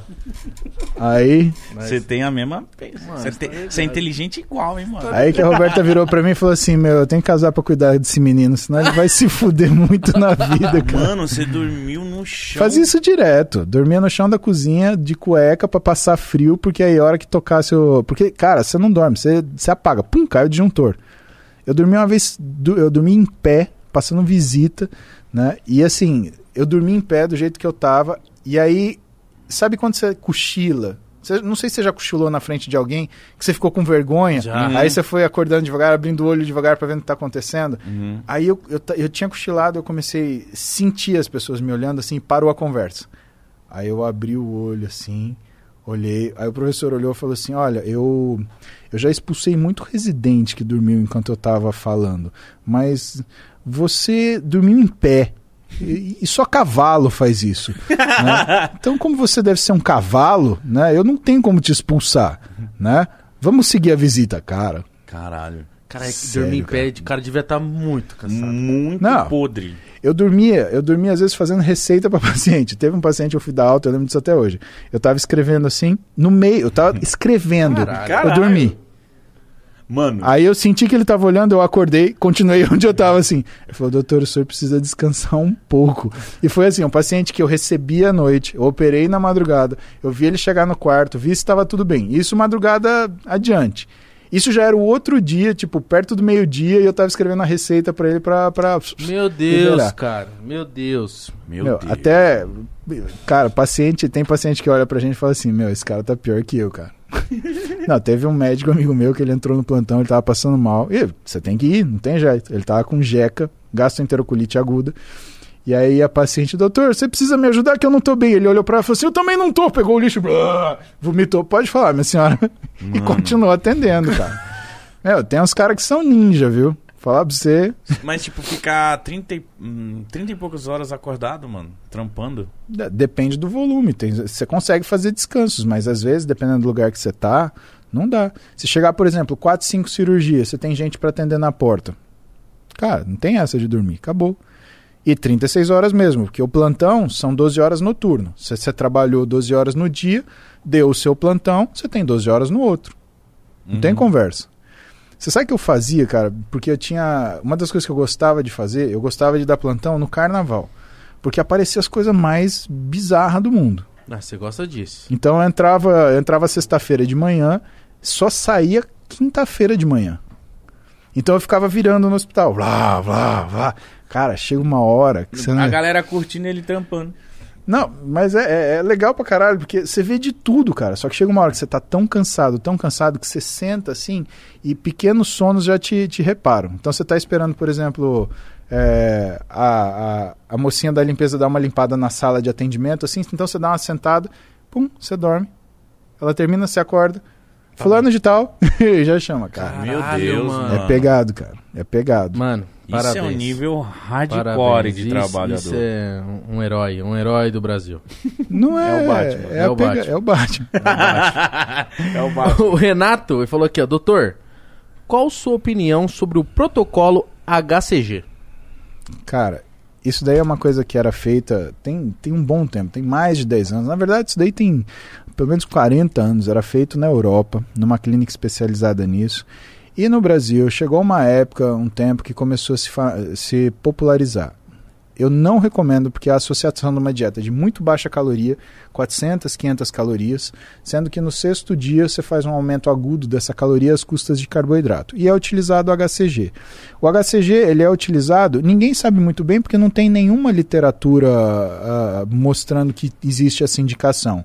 Então pode ser porque o HCG ele dá uma sensação de náusea, pode ser porque o HCG não deixa a pessoa ficar hipogonádica. Por quê? Porque você fazendo uma dieta de 400, 500 calorias, a tua tireoide começa a falhar e a tua secreção de hormônio sexual também começa a falhar. Então, quando você usa teoricamente o HCG, você diminui a chance disso acontecer, não da tireoide, mas pelo menos dos hormônios sexuais.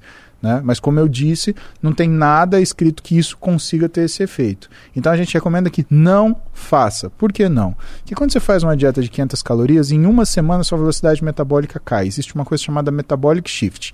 Isso sim é documentado na literatura. Isso quer dizer que quando você voltar a comer o que você comia, o seu metabolismo ele caiu. Então você começa a engordar mais rápido do que você engordava. E quantas vezes você fizer essa dieta do HCG, mais vezes você vai ter essa piora. Ah, mas eu fiz e funcionou. Cara, tudo bem, como é que é a tua vida agora? Tá boa? Você tá bem? Você come de tudo? Você vive em restrição?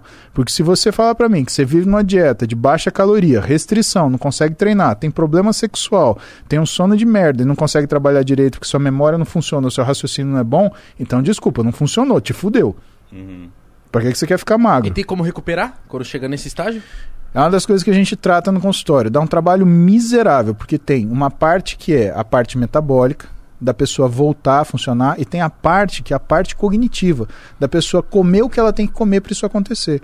Então, muitas vezes, isso acaba transcendendo o que é o meu, a minha sala e a minha equipe, porque a minha equipe é uma equipe direcionada para o esportiva. Né? E acaba indo para a equipe da Roberta, que é a equipe de transtorno alimentar. Então você acaba criando gente com transtorno alimentar. E transtorno alimentar, Igor, é triste, cara. Você quer saber uma coisa que mata? Por exemplo, transtorno alimentar mata. Que seria Anorexia, anorexia, bulimia, são coisas que matam, né? É, a gente pensa em transtorno e fala assim, ah, eu tenho compulsão, é transtorno alimentar. Não, anorexia é um transtorno alimentar que mata. Bulimia é um transtorno alimentar que mata. E essas coisas, elas não são fixas, Igor. Não é que o cara tem anorexia, ele sempre vai ter anorexia. Não é que ele tem bulimia, ele sempre vai ter bulimia. Ele pode ter uma bulimia e evoluir para uma anorexia. Bulimia é quando você tem um fator purgativo. Então a pessoa ou faz 5 horas, 6 horas de exercício por dia, ou enfia o dedo na garganta e vomita. Mas ela pode evoluir de uma bulimia para uma anorexia. Cara, anoréxico tem alucinação, Nossa, cara. Nossa, escuta a voz. Por Então, de nutrientes. sim, por, e pela condição cognitiva. Né? Então é um negócio muito sério. Né? Por isso que esses negócios de dieta da moda, cara, os nutricionistas eles falam, falam, falam, o pessoal inventa de fazer restrição, inventa a dieta do A, dieta do B, né? ah, só abacaxi, dieta do B, só bolacha, né?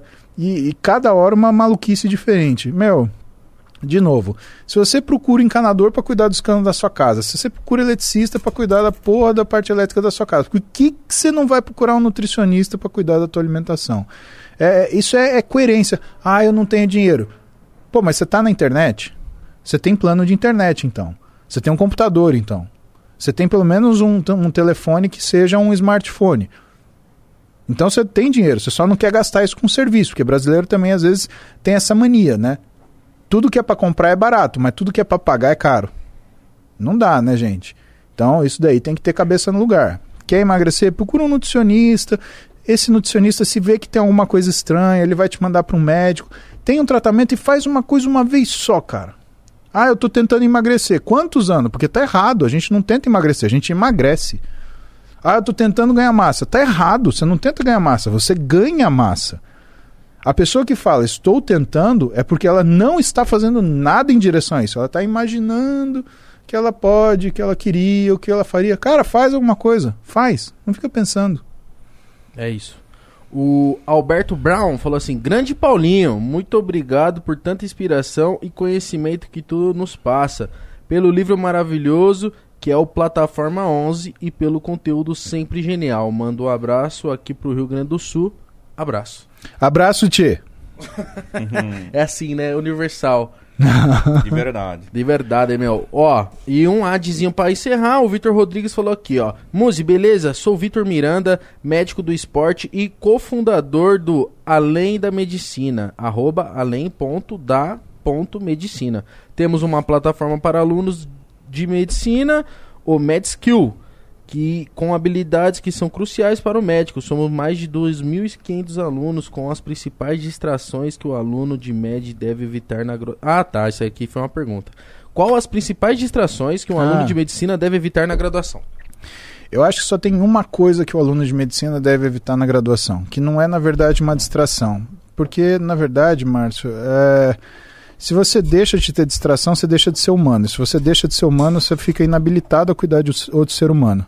Porque aí você não vê mais sentindo o que a pessoa faz. Ah, você bebe? O que você bebe? Ah, você come? Você não tem que comer. Você para de comer. né? Cara, para, não, não é assim. Né? Então você tem que ter essas distrações. Por quê? Porque senão você não tem empatia. Né? Agora, o que um aluno de medicina jamais pode fazer é se especializar cedo demais. Isso é uma questão que eu falo porque, ah, eu quero fazer ortopedia desde o primeiro ano.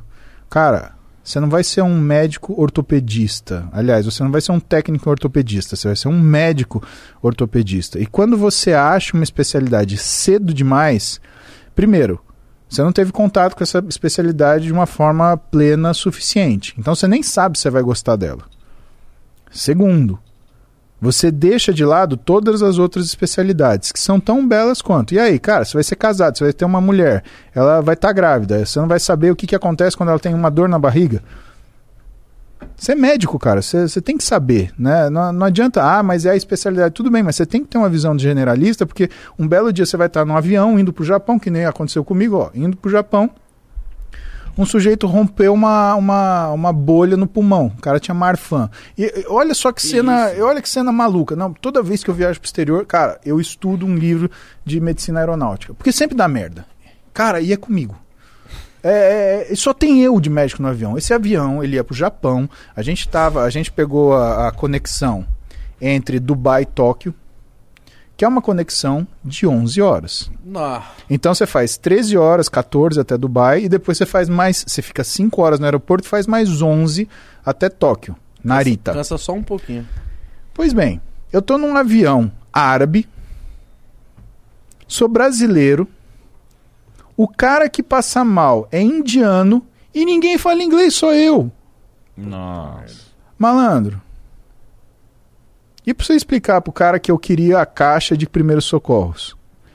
Não, pior ainda, se esse cara faz um pneumotórax, eu tenho que enfiar uma agulha no peito dele. Agora, você imagina, né, um cara do meu tamanho, que eles não sabem direito Um que eu corredor sou, de avião. num corredor de avião, na frente de, sei lá, 200, 300 pessoas, enfiando uma agulha no peito de um outro cara que tá sentado ali. Alguém me dá um... me mata, porque fala, tá matando fulano. Sim.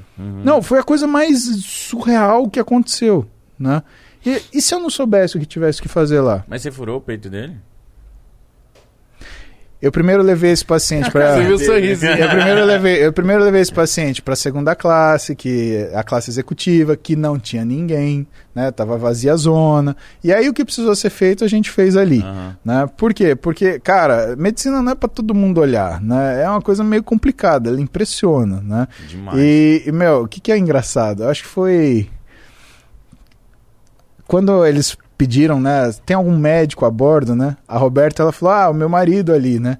Aí eu tava dormindo aqui, chegou uma pessoa, olhou pra mim, eu levantei ela. Você não é médico? É o Hulk. Aí, tipo.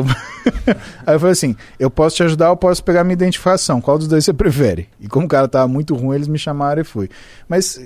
Resultado, né? Qual que é o raciocínio? Cara, você é médico, você é médico. Então, se você se especializa muito cedo, né, o que acaba acontecendo é que você começa, você fica um mau médico. Você pode ser um ótimo ortopedista, mas você fica um mau médico. Porra, se você for um ótimo ortopedista, só que um ótimo médico, você vai ser um excelente profissional. E é isso que a gente precisa. O que, que o Brasil precisa? Ele precisa de excelentes profissionais. É isso que é necessário. Né? Um dos motivos do Interligas da gente fazer, ele começou por causa disso. Por quê? Eu estava dando aula para alunos de medicina e aí o pessoal que não era de ligas de medicina esportiva, porque a estrutura da faculdade de medicina tem essas ligas médicas, né? Essas ligas acadêmicas, elas são a oportunidade do aluno de medicina ter mais contato com a especialidade que ele gostaria de cursar, tá? Então ele vê o que é o dia a dia para ver se ele gosta. E aí eu estava numa dúvida, pô, mas o cara que não é da liga também quer assistir. Mas esse cara é bom. Por quê? Porque ele pode olhar e se for uma coisa que ele realmente não gosta, ele não precisa, ele não vai prestar, ele não vai queimar pre, pestana prestando. Ele vai olhar aquilo e falar: "Não, é muito legal, é interessante, quero fazer o curso, mas eu não vou fazer isso de especialidade". Ótimo, cumpriu. Eu não estou querendo fazer, eu, na época eu não queria fazer 16 mil médicos do esporte, não é essa. Eu queria dar informação para esses caras primeiro, entender o que funciona, o que não funciona, como funciona. Segunda coisa, ah, quero fazer medicina esportiva. Ó, isso é uma das facetas de medicina esportiva. Você gostou? Gostei, legal. Já me ajuda na minha escolha. Ah, não gostei, é uma coisa que eu nem quero ver. Ótimo, ajuda na escolha também, porque é uma coisa a menos para te deixar confuso. Porque você tem todo o direito de achar medicina esportiva interessante. Mas não necessariamente fazer isso como objetivo, que nem a gente. Física é interessante pra caralho, mas não quer dizer que a gente vai fazer quatro anos de USP pra, porra, saber, sei lá, a lei da gravitação universal, equação de Kepler, Dirac, essas Deixa com o maluquices. teu pai. Eu não sei Deixa. nem- eu não sei nem falar isso. Mano, você vê como o médico, ele é tipo o polícia, né? Tipo, ele pode trampar a qualquer momento. É. Dá uma palpitação no mano ali, ele já vai levantar aqui como, como, filho? O Batman. É, você é o Batman brasileiro, cara. Muzi, de verdade, obrigado por esse papo, meu irmão. Ah, bom, legal. bom. Fico feliz que vocês tenham gostado. Pra Espero que vocês caralho. tenham. Gostamos. Eu, eu, por falar por mim assim, eu aprendi muito. Sim. E, tipo, do caralho. Do caralho a paciência que você tem, o jeito que você explica, não é na- nada difícil de entender. É, entendeu? Que a gente às vezes imagina que é tipo, puta bagulho chato, complicado, o cara vai falar um monte de coisa que eu não entendo nada. Mas não, você, tipo, sabe, tipo, não, é aqui, por aqui, pô, isso é do caralho. Sabe explicar direitinho, né? É porque as coisas têm que fazer função na sua vida, né? É por isso, até né, fazendo uma propaganda pro pessoal, né? Vocês querem ter aula sobre isso? Entra lá no muse.app, vocês têm 30 dias de graça para acessar Entra essas lá. aulas. muzy.app, você vai ter aula teórica disso. Se você for aluno de graduação, você pode assistir a aula comigo toda semana, eu e mais seis preceptores. que vamos falar Isso é isso, do né? caralho. Tem, tem canal Sim. no YouTube? Paulo Musi no YouTube, né? A gente tem lá. Ah, é verdade. Todo dia de manhã, depois do meu treino, eu faço uma live. De que eu bike, né? respondo, é, o banho. Banho não tem calendário, né? O pessoal já inventou N nomes com B, né? Tudo que você imagina, né? Mas eh, o original é banho não tem calendário, tá? e aí lá eu respondo pergunta da galera. Tem gente que, né, tá longe, não pode ser meu paciente, enfim. Então a galera deixa a pergunta, eu explico o que a gente tá falando aqui pra, sabe, esclarecer e ajudar. O que a Do gente caralho. pode ajudar. Você é muito solícito, de verdade. Você curtiu? Demais. Bom demais, cara. De verdade. Rapaziada, segue o Paulo Musa em todas as redes sociais, no Instagram, canal do YouTube. Se você que tá cursando medicina, vai lá. Você que quer aprender, tem um aplicativo também. O homem tá aí, filho. Todo jeito. Foda. Foi bom, hein? Rapaziada, deixa o like, se inscreve no canal, segue a gente também aí. Estamos em todas as plataformas digitais também. Forte abraço. Sete horas tem mais resenha aí. Exatamente. Forte abraço e tchau. Tchau, galera. Um abração.